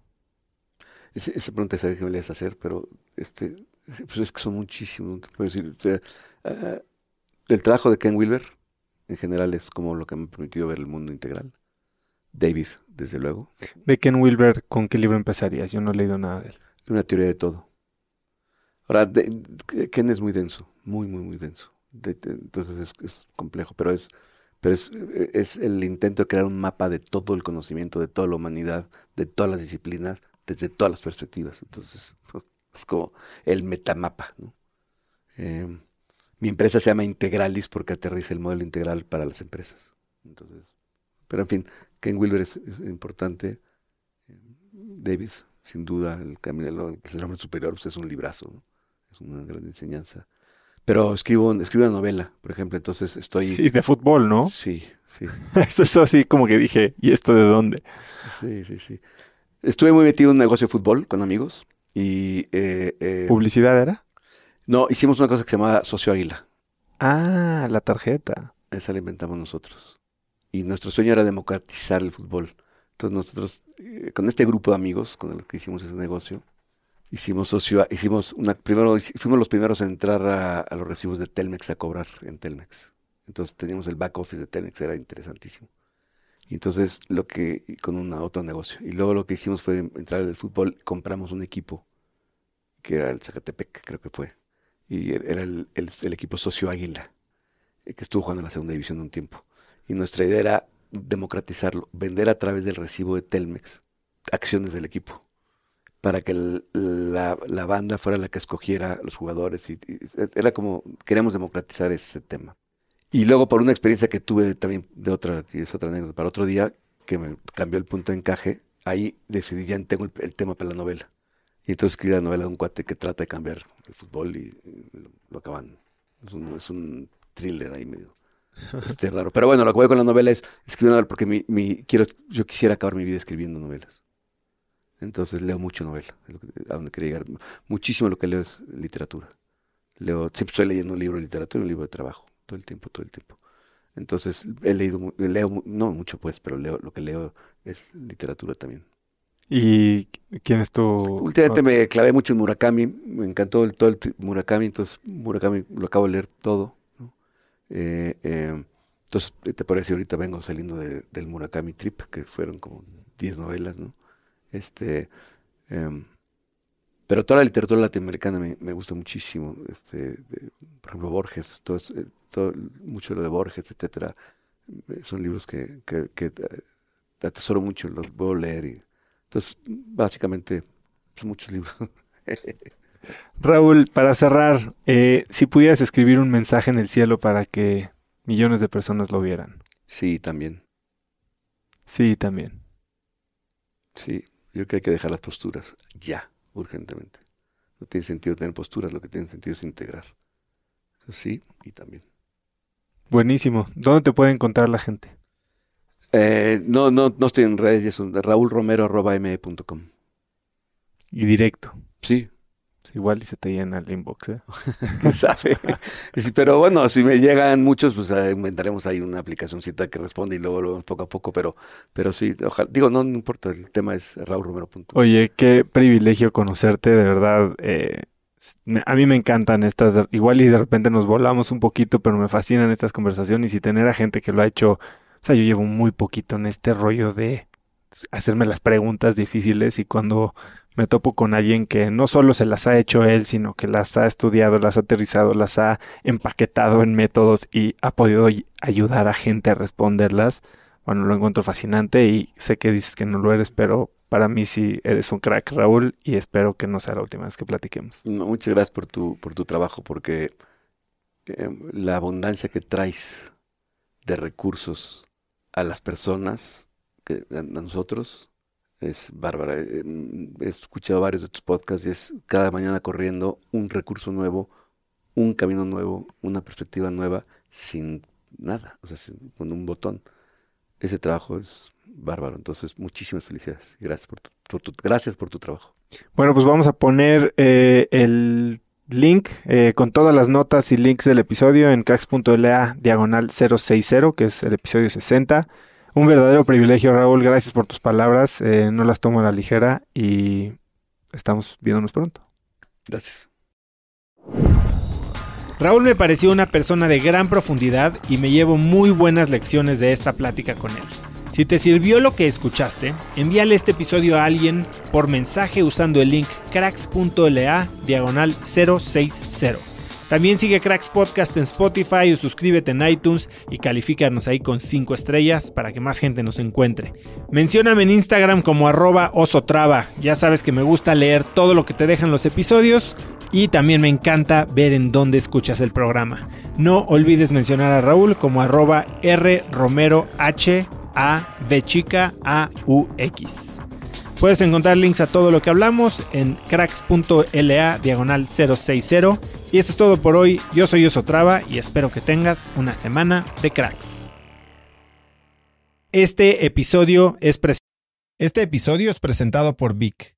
Si me conoces, sabes que soy un consumidor voraz de audiolibros y que he probado todo tipo de aplicaciones para seguir nutriendo mi mente mientras manejo o mientras corro o hago ejercicio, pero sin duda, por mucho, Vic es mi favorita. Con Vic puedes convertirte en una máquina de aprendizaje porque con solo 15 minutos al día puedes leer más de 12 libros al año. En Vic tienen más de 250 mil títulos y puedes escuchar resúmenes de bestsellers en menos de 15 minutos o libros completos, incluido mi libro Haz lo que importa, así como mis Vic originales como Cómo combatir el síndrome del impostor. Vic, por ser escucha de cracks, te regala 7 días de prueba y después contenido ilimitado por solo 167 pesos al mes en un pago anual de 1.999 pesos al suscribirte a Vic. Simplemente ve a cracks.la diagonal Vic. Vic se escribe B alta E E K. Una vez más, es cracks.la diagonal Vic. Este episodio es presentado por Hospital Ángeles Health System. Cada invitado con el que platico en el podcast me abre los ojos a nuevas tecnologías que están impactando de forma positiva la manera en que todos nosotros vivimos. Una de las áreas en las que el avance tecnológico está generando más impacto es en el área de la salud, especialmente con los avances en cirugía robótica que permiten intervenciones con menos sangrado, menos dolor, cicatrices más pequeñas y una recuperación mucho más rápida. Hospital Ángeles Health System tiene el programa de cirugía robótica más robusto en el privado en México. Cuenta con 13 robots Da Vinci, el más avanzado y versátil del mundo, y con el mayor número de médicos certificados en cirugía robótica, con la cantidad de horas necesarias para poder operar, ya que tiene el único centro de capacitación de cirugía robótica en todo el país. Este es el futuro de la cirugía. Si quieres conocer más sobre el programa de cirugía robótica de Hospital Ángeles Health System y ver el directorio de doctores, visita cracks.la diagonal ángeles. Una vez más, es cracks.la diagonal ángeles. Consulta a tu médico.